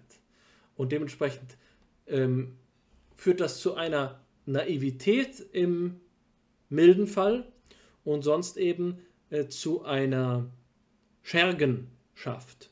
Was bedeutet, dass der, die bloß, der bloße Neugier-Imperativ allein kann nicht ausreichen, insofern als die Bedingungen der Neugier selbst reale soziale Verhältnisse sind. Man muss also sagen, dass, um es jetzt in, in, genau dieser Rhetorik auf die Spitze zu treiben, zu sagen, in einer bürgerlichen Welt kann es gar keine Erkenntnisse geben, weil wir in dieser bürgerlichen Welt an die Bedingungen äh, eben dieser Welt äh, gebunden sind und ein wahrhaft Neues nicht erkannt werden kann. Das ist das, der Gegenstand zum Beispiel der Theorie vom Neuen von Walter Benjamin und Theodor W. Adorno. Wenn man diesen beiden Denkern in ihrem Forschen über die Idee des Neuen, der Innovation, der, des Fortschritts, der ähm, Emanzipation von bisherigen Denkstrukturen folgt, dann ist es eben so, dass man nicht einfach sagen kann, schau mal nach dem Neuen, sondern die Voraussetzungen für das Neue müssen selbst ähm, berücksichtigt werden. Die Problematik ist jetzt, aus welcher Haltung heraus kann man denn beurteilen, was die richtigen Voraussetzungen wären. Und das ist natürlich schwierig, denn wir sind ja an die Perspektive gebunden und wir müssen sie gleichzeitig transzendieren. Das ist eine dialektische Frage innerhalb dieses Diskurses der kritischen Theorie. Das führt nach meinem Dafürhalten nicht dazu, dass wir uns es leichter machen. Es ist keine Antwort, die konvergent ist. Es ist eine divergente Antwort, bei der wir sagen, es gibt Bedingungen und Grenzen dieser Haltung. Unter Umständen kann man das Gefühl haben, man würde die ganze Zeit Fortschritte machen, aber man steht auf der Stelle. Und das setzt eben das voraus, was wir auf eine ganz andere Weise phänomenologisch vorhin so eingeholt haben, zu sagen, es geht um die Reflexion der Bedingungen der Möglichkeit der eigenen Haltung in der Welt, der Einstellung zu der Welt, des Modus des In der Weltseins. Wenn Wissenschaftlichkeit nicht einfach nur ähm, indifferent gegenüber den ideologischen, sozialstrukturellen Voraussetzungen sein, ihrer selbst sein will, dann muss sie dazu imstande sein, in ihren eigenen Reflexionsprozess die Analyse dieser Bedingungen zu integrieren. Also wenn jetzt, sagen wir mal, zum, zum Beispiel, auch wenn es ein Beispiel ist, was mir nicht so gut gefällt, also jemand sagt, dass wir in äh, unseren Psychologielaboren vor allen Dingen ähm, mittelständische, hochgebildete, äh, vor allen Dingen eben auch Psychologiestudierende untersuchen dann ist das genauso etwas, was schon über die Grenzen hinausweist. Warum gefällt mir dieses Beispiel selbst nicht so gut? Naja, weil es immer noch in den Grenzen der eigenen Gütekriterien der Forschung stattfindet. Man sagt das ja, um zu sagen, dass Repräsentativität mangelt. Aber was ist eine Kritik am Kriterium der Repräsentativität? Das ist die Frage, die, die damit verbunden ist. Ich will deswegen ähm, bevor ich, wenn du es mir gestattest, die nächste, zur nächsten Quelle übergehe, ich will deswegen auf diesen Punkt hinauskommen. Wir haben von Pseudowissenschaft gesprochen und Pseudos ist eben das Falsche. Man könnte also auch sagen, es ist eine Wissenschaft, in der etwas falsch gemacht wird. Und das können wir jetzt auf zwei Ebenen sagen. Wir können sagen, disziplinär sagen wir, die Behavioristen sagen, die Gestaltpsychologen machen das und das falsch. Sie behaupten, man könnte das Bewusstsein erkennen, aber man kann das Bewusstsein nicht erkennen. So, jetzt kommen die Kognitivisten und sagen, die Behavioristen machen etwas falsch, denn sie untersuchen Tiere, als ob es Menschen wären. Oder wie auch immer. Und das wäre so etwas wie Pseudowissenschaft auf der ersten Ebene. Und der zweiten Ebene ist die, die wir gerade hier mit den äh, kritischen Rationalisten eingeholt haben. Und das ist die Ebene zu sagen, Pseudo das Falsche liegt darin, in der falschen Art und Weise Wissenschaft zu betreiben, unabhängig vom Inhalt. Der Unterschied zwischen den Round äh, Earthern und den Flat Earthern ist, dass die ersten die Argumente und Phänomenbeschreibungen der zweiten zugelassen, aber selbst in ihrem System überprüfen, integrieren können äh, und für den Austausch offen sind, die zweiten es aber nicht sind. Ja? So könnte man das darstellen. Das ist ähm, Pseudos im Sinne von falsch. Aber wir haben jetzt latent in den letzten, äh, in den letzten drei Redebeiträgen nicht nur im Sinne von Pseudos falsch und oder Pseudos täuschend, Mimikry hatte ich gesagt, gesprochen, sondern wir haben von ähm, gewisserweise Xenowissenschaft gesprochen, die fremde Wissenschaft, die Wissenschaft, deren das Paradigma, das nächste Paradigma, das Paradigma, das an der Schwelle steht, das Paradigma, was die Neugier anregt. Ja? Also ich glaube, dass diese Differenzierung dabei helfen kann. Bei Pseudowissenschaft handelt es sich etwas um etwas, bei dem wir davon sprechen können, dass tatsächlich etwas ähm, ein Fehler auf wissenschaftstheoretischer oder disziplinärer Ebene geschieht. Und die eine Perspektive relativiert die andere.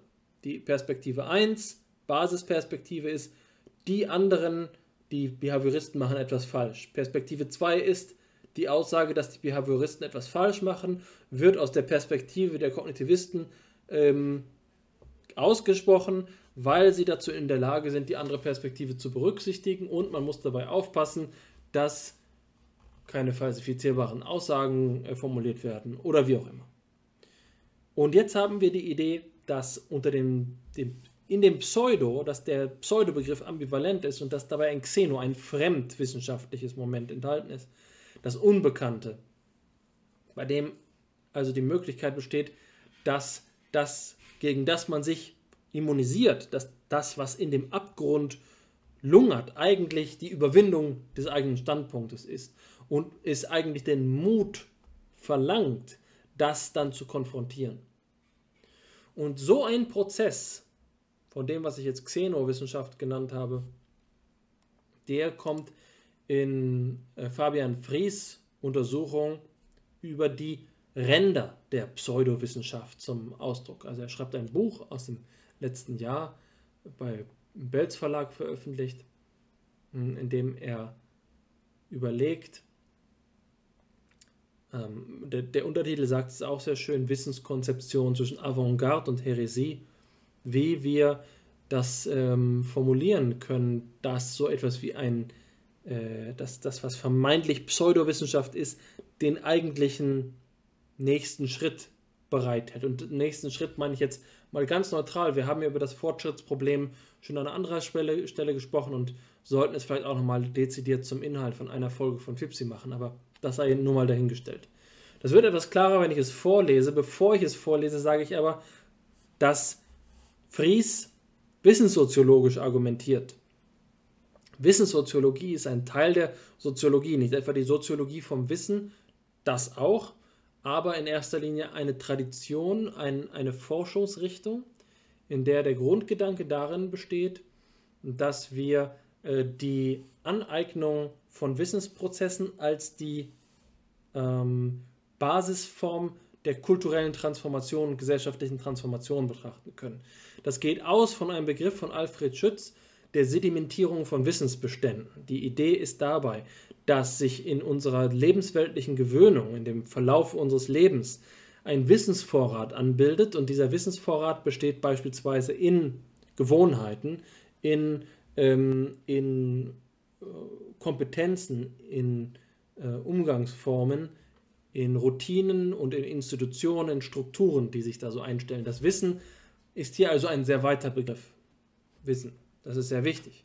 Die wissenssoziologische Perspektive geht vor allen Dingen aus von Luckmann und Berger, Schüler von Alfred Schütz. Alfred Schütz eben ein phänomenologischer Soziologe, die den Ansatz nach Europa gebracht haben.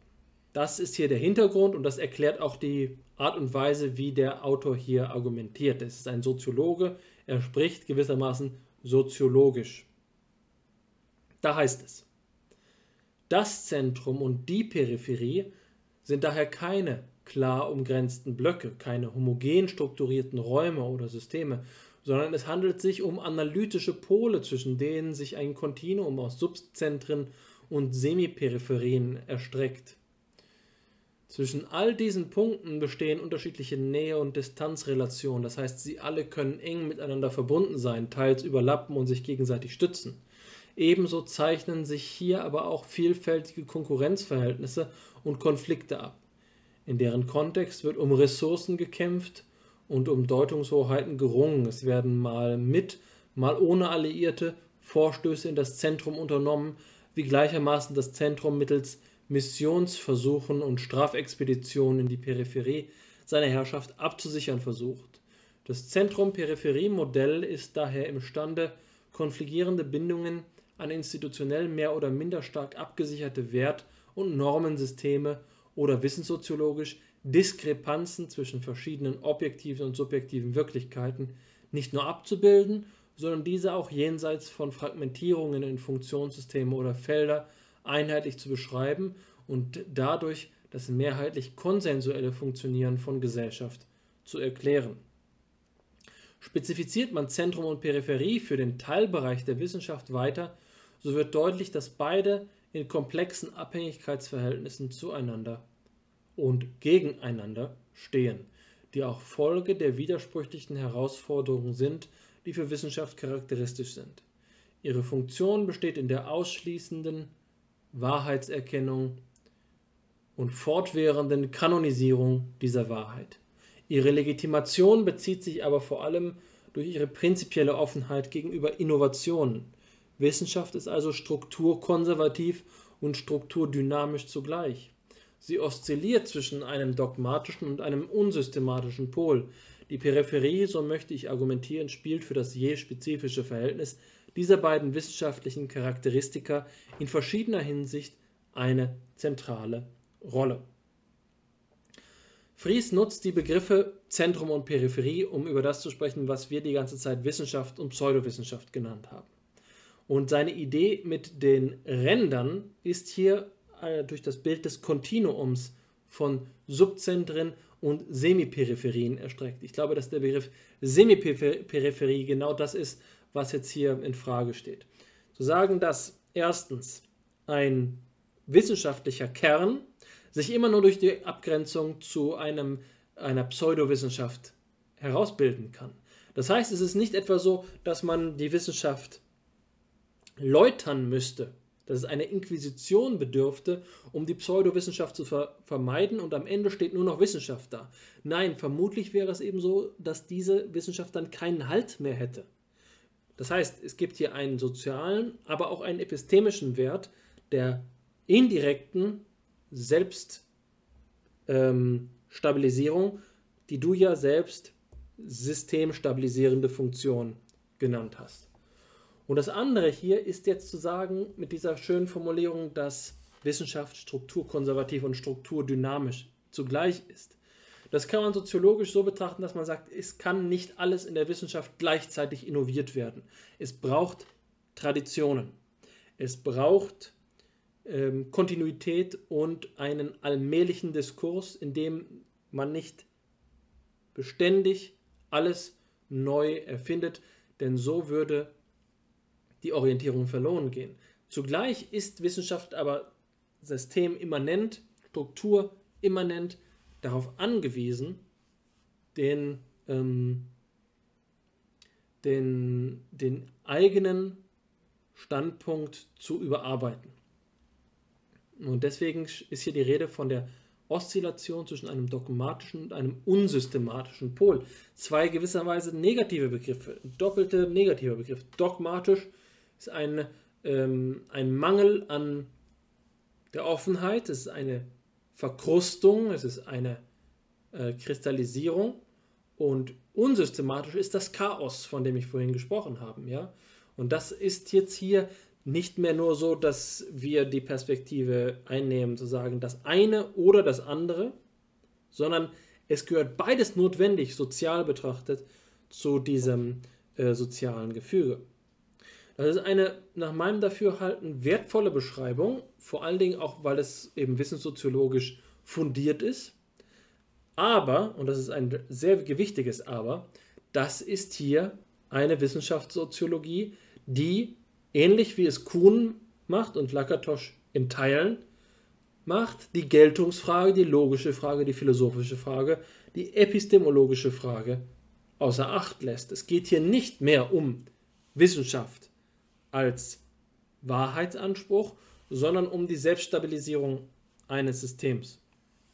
Das bedeutet nicht, dass das jetzt hier alles ein skeptizistischer, relativistischer Teildiskurs wäre, der sich nicht auf ähm, äh, die Wahrheitssuche abbilden ließe. Das kann sicherlich versöhnt werden, das kann geheilt werden, aber es ist erst einmal unkorreliert. Es gibt keine notwendige Beziehung, bei der man hier sagen würde, dass äh, wenn die Oszillation gelingt oder nicht, dass sich daraus ein äh, Gewähr ergibt, dass die Wissenschaft voranschreitet.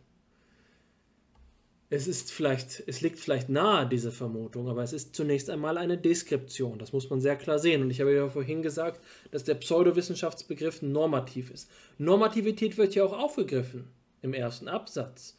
Wert- und Normensysteme. Aber es ist eben die Beschreibung von Normativität, nicht die Darstellung von Normativität im, ähm, im selbst im Norm, im Sinne eine Norm aufzustellen. Äh, so wie wir vorhin davon gesprochen haben, wie man neugierig sein sollte. Vermutlich ähm, ist es so, dass sich Herr Fries uns hier auch anschließen könnte. Ähm, ich glaube nicht, dass es ausgeschlossen ist. Es ist eine mögliche Position, die er beziehen kann. Ich denke, dass er sich davon nicht notwendigerweise zurückziehen müsste, aber es besteht heutzutage im wissenschaftlichen Diskurs so eine Tendenz, gerade dann, wenn wir in den sozialwissenschaftlichen Diskurs schauen, sich davor stark zurückzuhalten. Eine klare antinormative Rhetorik, bei der es darum geht zu sagen, dass Rhetorik immer die Verfestigung eines Standpunkts, dass so eine ähm, normative Positionierung die Verfestigung eines Standpunkts voraussetzt, die diese ähm, Wissenschaftspraxis nicht gestattet. So viel ähm, zu diesem Zitat von meiner Seite. Ich glaube, dass die Zentrum-Peripherie-Differenzierung eine hilfreiche wissenschaftssoziologische Pointe der Wissenssoziologie ist, aber es ist nicht ähm, die philosophische Antwort. Es ist eine sozialgenetische Antwort. Ja, die Quelle gefällt mir ausgesprochen gut und ich denke auch, dass in ihr viele der Punkte, die wir schon angesprochen haben, noch einmal äh, dicht gedrängt ähm, sich wiederfinden lassen. Ähm, besonders anregend finde ich hier diese Beschreibung der für die Wissenschaft charakteristische, ähm, charakteristischen widersprüchlichen Herausforderung. Auf der einen Seite eine ausschließende Wahrheitserkennung, vorzunehmen und auf der anderen Seite eine fortwährende Kanonisierung dieser Wahrheit. Ähm, das ist ja sozusagen der, der letzte Rettungsring, den wir hier Fries zuwerfen können, wenn es um, die, um das Einholen der epistemologischen und logischen Analyse von Wissenschaft geht. Also dieser eine Satz ist der Satz, der in diesem Zitat doch zur Kenntnis nimmt, dass die Wissenschaft die, äh, in ihrer klassischen Auffassung die Suche nach der Wahrheit ist. Und es wird hier auch ein Widerspruch daraus gezogen, dass äh, oder da, darauf aufbauend konstruiert, dass man eben sehen muss, dass wenn die Wissenschaft die Wahrheit erkennen soll, sie offen sein muss für jeweils das beste Argument, jeweils den, die Realität eines noch nicht berücksichtigten Tatbestands und so weiter. Auf der anderen Seite aber ähm, die Legitimität des bis dahin für wahr Erachteten immer in Frage gestellt wird. Ne? Also Innovation in der Wissenschaft bedeutet Fortschritt auf der einen Seite und auf der anderen Seite ja, ähm, Zurücklassen des bisher, des bisherigen. Das heißt, Fortschritt in der Wissenschaft hat immer diese Janusköpfigkeit äh, in sich, die hier dann versucht wird äh, zu artikulieren unter durch die Beschreibung ihres strukturkonservativen und dynamischen Momentes, zwischen denen die Wissenschaft eben oszilliert. Ich denke, dass äh, unser Begriff der Resilienz, den du da ja ins Feld geführt hast, ähm, personalistisch verstanden auf etwas Ähnliches hinausläuft. Nicht wahr? Die resiliente Person ähm, schafft es, auch in widrigen Umständen sich selbst nicht zu verlieren, sich gerade so weit anzupassen wie nötig, aber nicht weiter als erforderlich. Ja. Also ich glaube, dass da viel äh, konvergiert. Von daher denke ich auch, dass das Zitat ausgesprochen gut gewählt ist. Und ich möchte auch noch auf eine andere Assoziation zu sprechen kommen, die mir gekommen ist, als ähm, du diese Ausführungen, als du deine Ausführungen dargelegt hast. Und das scheint mir die Analogie zu sein, die hier zwischen Fries Beschreibung von Wissenschaft als einem widersprüchlichen Unterfangen ähm, und dem, was George Kelly, einer der Gründungsväter oder der Gründungsvater der kognitiv-klinischen Psychologie und ein wichtiger Persönlichkeitstheoretiker, in seiner Forschung zum kreativen Zyklus geschrieben hat. Mit dieser Forschung vertraut bin ich vor allen Dingen durch meinen, durch den Betreuer meiner psychologischen Masterarbeit, Klaus Fiedler, der in seinen eigenen wissenschaftstheoretischen Schriften, die sich unter anderem auf die Replikationskrise der Psychologie beziehen, ähm, auf Kellys Arbeit Bezug nimmt. Und das ist der Aspekt von Kellys Arbeit, ähm, dass der den kreativen Prozess beschreibt als einen Zyklus, der sowohl sogenannte Loosening als auch sogenannte Tightening Processes in sich vereint. Also Prozesse der Lockerung und Prozesse der Straffung. Und das korrespondiert in meinem Dafürhalten bis zu einem gewissen Grad mit dem, was hier ähm, Kanonisierung heißt, also eine Anstraffung oder konservativ und dem, was hier strukturdynamisch oder offen oder unsystematisch heißt, also Lockerungen. Wir sehen hier also auch, dass die Wissenschaft, so wie Fries sie vorstellt, als ein kreativer Prozess aufgefasst werden kann. Und ich denke, dass wir, wenn wir die Frage nach dem Neuen stellen, so wie wir sie jetzt immer wieder getan haben, auch gut damit beraten sind, die Wissenschaft eben unter eben durch diese Brille auch zu sehen und hier sozusagen eine fachspezifische, nämlich Kreativität, auf die Kreativität bezogene äh, Brille der Psychologie anlegen und das Ganze noch einmal anreichern und vertiefen dadurch. Das andere, das mir dazu einfällt, und das hat den Hintergrund, dass ich, hat einen anekdotischen Hintergrund, nämlich, dass ich heute, wie du ja weißt, äh, in der Prinzhorn-Ausstellung äh, war, in der Kunst von sogenannten Geisteskranken versammelt ist oder wie es dann ähm, moderner heißt, Kunst von Personen in psychischen Ausnahmezuständen versammelt ist. Ähm, und dort habe ich auf einer Plakette gelesen, dass der Erfolg der Prinzhorn-Sammlung unter anderem, sie ist tatsächlich immens erfolgreich, das war mir, war mir bis heute nicht bewusst, äh, schon viele Wanderausstellungen in aller Herren Länder äh, durchgeführt. Ähm, aber dass äh, dieser Erfolg zu einem gewissen Grad, gerade im, zum Ende des letzten Jahrhunderts, darauf zurückgeführt werden kann, dass ein erstarktes Interesse an dem aufgekommen ist, was man Outsider Art nennen kann. Also die Kunst, so wie sie von Außenseitern betrieben worden ist. Und ich denke, dass das ähm, ein, einen markanten Unterschied markiert zwischen dem Wissenschaftsverständnis, das Sokal in, in, diesem, in dieser Sokal-Affäre vorträgt und dem, was vielleicht die Herausgeber und Herausgeberinnen des kritisierten Journals Social Text äh, vorschweben würde, nämlich dass einmal ähm, konfligierende Außenseiterperspektiven störend sind und unseriös, weil sie mit der bereits etablierten Lehrmeinung im Konflikt stehen und auf der anderen Seite, dass sie gerade deshalb besonders interessant sind, weil sie im Konflikt stehen und weil sie vielleicht auf noch unberücksichtigte Problemhorizonte und Phänomene hinweisen können.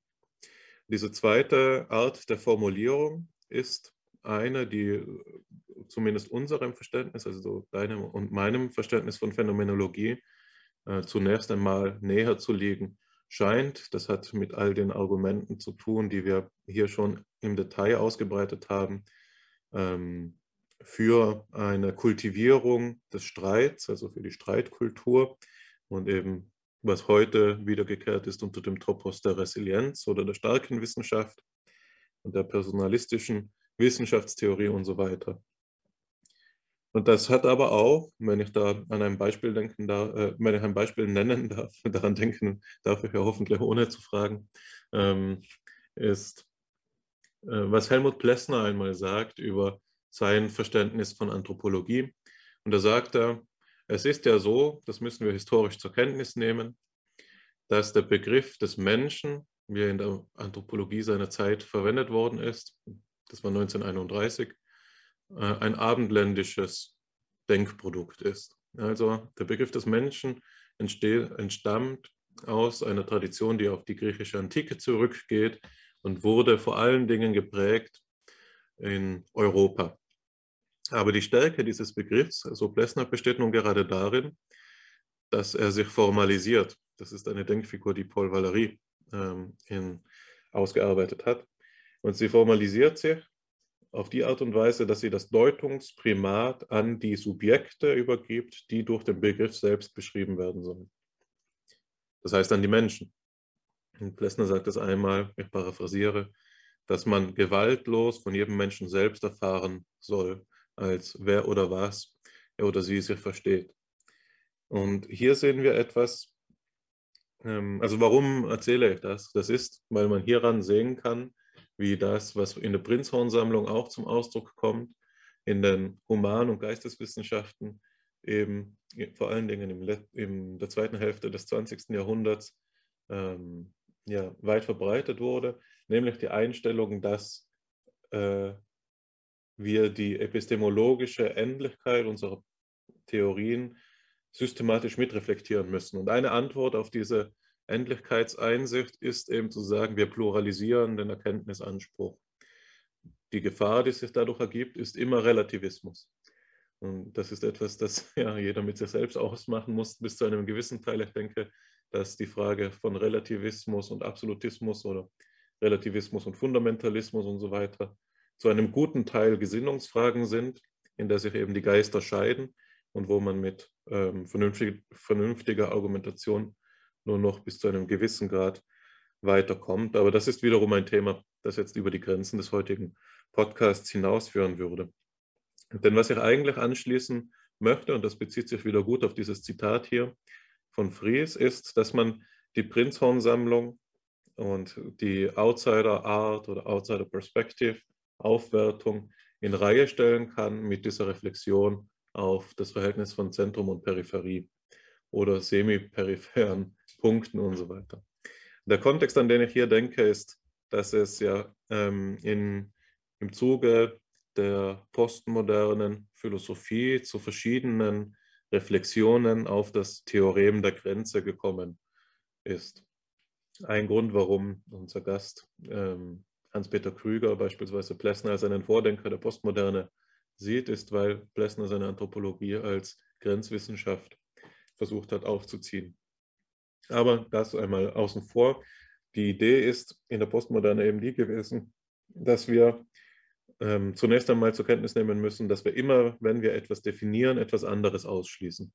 Das heißt, jede wissenschaftliche Publikation hat performativen Charakter, insofern sie ein Thema zur Sprache bringt, im Diskurs bringt, andere hingegen nicht. Und jetzt kann man eben sagen, oder so wird sich das da vorgestellt, dass ähm, das ein unhintergehbarer Umstand von Wissenschaftlichkeit ist, der aber nicht immer unproblematisch ist, sondern ähm, wenn wir eben demokratische Wissenschaft betreiben möchten, das ist da die Intuition, ist es wichtig, jede Stimme zu Wort kommen zu lassen. Und das sind dann Argumente, die dahinter stehen, dass man, wenn beispielsweise ähm, die Kritik der schwarzen Vernunft geschrieben wird. So, das ist eine Perspektive auf das kantianische äh, Denken, das es als einen Ausdruck westlichen Denkens ähm, und äh, als eines Ausdrucks äh, des Denkens der Kolonialherren begreift, dem das komplementiert werden muss oder vielleicht sogar überwunden werden muss durch eine Perspektive, die man bis dahin Subaltern hätte nennen können, um, um Spivaks Begriffs zu entlehnen. Und jetzt ist es aber so, dass diese Dualität der Definition nicht alles ist, was diese Forschungen gezeitigt haben. Ich nenne nur noch zwei weitere Begriffe. Es gibt dazu eine ganze, ja, man könnte dazu Seminare halten, auch wenn es jetzt nicht schon seit langem nicht mehr im Zentrum meiner Forschungstätigkeit gestanden hat. Ähm, ein Begriff, den wir von Fipsi schon kennen aus unserer Diskussion mit Davo Löffler, ist der Begriff des Rhizoms. Der Begriff des Rhizoms stammt von Deleuze und Guattari, äh, den berühmten französischen Psychiatern und Philosophen, die ähm, damit versucht haben, Aufmerksamkeit darauf zu lenken, dass eben gerade an den Grenzlinien, die wir ziehen zwischen zwei Polen, es zu so etwas kommt wie Wildwuchs. Gerade dort entstehen häufig besonders aufregende neue und ungeahnte ähm, Theorieangebote, Positionen ähm, und so weiter und so fort, sodass sich ein Blick, äh, ein genauer Blick an ähm, den Grenzverlauf eben lohnt. Und äh, das Rhizom wird hier vorgestellt als etwas, das nicht, also das den Grenzbegriff über, äh, überwinden soll, aber nicht auf die einfache Art und Weise zu sagen, es ist keine, keine diskrete Stufe, sondern ein Kontinuum, sondern es ist eine diskrete Stufe, aber an der Stufe selbst ist die Sachlage gar nicht mal so klar, sondern an der Stufe selbst liegt die Vielfalt. Es gibt klare Pole, aber es gibt keine klare Trennlinie. Das ist der Versuch, das hier zu über, Winden, also das Bild des Baums des, des Wissens zu ersetzen durch das Bild des Wurzelgeflechts des Wissens. Und das Letzte, das ich nennen möchte, ist der Begriff von äh, Michel Foucault, den habe ich auch schon öfter erwähnt bei FIPSI, der Teratologie des Außen. Die Teratologie übersetzt sich als die Lehre von den Monstern, was eben bei Foucault der Ausdruck dafür ist, diese vom Diskurs ausgeschlossenen ähm, möglichen anderen Diskurse ähm, zu inszenieren als etwas, das potenziell das Etablierte, den Mainstream in Frage stellen kann und das insofern auch als etwas Unheimliches und Gefahrvolles erlebt wird und eben zu auch systematischer Kanonisierung des als e, ausschließend erkannten und für wahr befundenen eben führen kann. Also das sind einfach noch verschiedene wissenssoziologische, ja, wenn man das, wenn ich das so frei einmal hier einordnen darf, ähm, Denkfiguren, die uns helfen, das Ganze noch einmal äh, mit Komplexität anzureichern und vielleicht auch zu einem gewissen Grad eben zu kontextualisieren. So, jetzt habe ich gesagt, das ist mein letzte, der letzte ähm, Aspekt, den ich nennen möchte und ausnahmsweise belasse ich es auch einmal dabei. Jetzt bin ich gespannt, was dir noch dazu eingefallen ist und denke, dass wir eigentlich auch schon an einem ganz guten Punkt in dieser Episode angekommen sind. Ähm, also was ich sagen möchte, ist, dass ich zufrieden bin mit der Diskussion schon bis zu dem äh, Punkt, wo sie jetzt gelangt ist. Zufrieden sind wir da beide. Ich sehe, dass wir den Begriff entwickelt haben, seine Schwächen und Stärken aufgezeigt haben, seine Ambivalenz vor allen Dingen thematisiert haben. Das ist uns ja auf verschiedenen Ebenen in dieser Sitzung, in der heutigen Episode äh, also in den Sinn gekommen, das so, zu, äh, so anzugehen. Ich glaube auch, dass uns dabei eine halbwegs geschlossene Taxonomie ähm, aufgekommen ist durch die verschiedenen Begriffe, die wir jetzt ad hoc improvisiert haben. Meine eigene Tendenz ist es immer zu überlegen, wo nun die Schwächen, wo die Schwächen der eigenen Argumentation liegen. Das ist Voraussetzung dafür, zu verbessern, was man so treibt. Und ich glaube, dass man, wer uns, dass diejenigen, die uns jetzt hören, uns zum Vorwurf machen könnten, dass man mit unserer Einstellung doch, und das hatte ich ja vorhin schon in gewisser Weise gesagt, naiverweise jetzt davon ausgehen würde, dass die Wissenschaft hier ein, die Notbremse ziehen muss, um wieder auf ihre Grundlagen zurückzukommen. Das ist ja eine Perspektive, die wir jetzt bezogen haben, die letztlich auf eine Selbstbeweihräucherung hinausläuft, nämlich darauf, dass wir äh, den Grundlagendiskurs affirmieren und eigentlich ihn in den Mittelpunkt rücken. Jetzt ist die Frage, was ist denn, wenn jemand einfach nur einen inkrementellen Beitrag leisten möchte? Was ist, wenn Wissenschaft sozusagen einfach nur betrieben wird? Und das ist, denke ich, das entscheidende Problem. Wir bewegen uns hier in einem ethischen Diskurs, das habe ich klar gesagt. Das einfach nur ist selbst schon eine bestimmte Geisteshaltung, bei der es jetzt darum geht, ähm, Fisch oder Fleisch. Wie kann Wissenschaft charakterisiert werden? Unter Umständen ist es eben so, dass wenn wir nicht nur Wissenschaft auf Inhalte beziehen, sondern die methodische Arbeitsweise von Wissenschaftlerinnen und Wissenschaftlern selbst bedenken, dass so ein einfach nur fatal ist. Ein einfach nur das Selbst Pseudo erzeugt. Das ist die, äh, die Kehrseite davon, ja. Also im Prinzip kommt es einer Selbstanklage gleich. Es ist ein schon fast ähm, protestantisches Motiv einer beständigen Selbstüberprüfung. Ähm, man kann sich nicht sicher sein. Keine Autorität ist hier vertrauenswürdig. Man kann sich keinem Paradigma anschließen. Äh, man ist hier der eigenen Vernunft äh, über, äh, überliefert und das ist, oder ausgeliefert. Und das ist auch in gewisser Weise passend, denn Kant ist ja oft als der wichtigste protestantische Philosoph bezeichnet worden und die Gedanken, die wir jetzt hier entfaltet haben, das hatte ich kurz erwähnt, entstehen auf den Schultern des Kritizismus als der kantianischen, postkantianischen äh, Philosophie. Der Diskurs, der sich mit dem Geltungsbegriff auseinandersetzt, widmet sich der kantianischen Frage quid juris. Juris, da haben wir eben wieder Justification, ähm, Jus, das Gesetz, das ist die Geltungsfrage. Diese Geltungsfrage steht in dem Kontext, dass Geltung fragwürdig ist. Es gibt hier keine Quellen, auf die wir uns einfach berufen können. Dementsprechend ist so ein wissenschaftstheoretischer Diskurs unter Umständen ein Diskurs, der feindlich gegenüber all denjenigen ist, die einfach nur Wissenschaft betreiben wollen. Und das unter Absehung ihrer Verantwortung. Und das ist eine Verantwortung, da können wir jetzt durchaus kantianisch sagen, die durch die Aufklärung eingefordert ist. Da werde ich jetzt an dieser Stelle durchaus militant. Ich würde sagen, diejenigen Wissenschaftlerinnen und Wissenschaftler, die einfach nur Wissenschaft betreiben wollen, die betreiben nicht einfach nur Wissenschaft, sondern die übergeben ihren Geist an eine Tradition und machen sich dementsprechend davon abhängig. Nun, wie weit ist das denn aber zu rechtfertigen? Ich glaube nämlich, dass ähm, wir fast immer alle in Abhängigkeit zu Traditionen stehen. Das ist ja das Wesen zum Beispiel auch einer Sprachgemeinschaft. Die Argumentationsmuster, die wir kennen, der Horizont, der uns vertraut ist, ist abhängig von Tradition. Und dementsprechend ist es gerade eben nicht so, dass das ein ähm, pauschaler Umschlag gegen alle diejenigen ist, die einfach nur äh, Wissenschaft betreiben wollen, sondern ein Umschlag ist, der gegen alle ist. Wenn man unsere Gedanken radikal zu Ende denkt, läuft es auf eine permanente Selbstüberprüfung hinaus. Das könnte jetzt so sein, dass man sagt, das paralysiert nun aber die Wissenschaft, die praxisorientiert ist, die ähm, daran orientiert ist, einen inkrementellen Fortschritt zu leisten.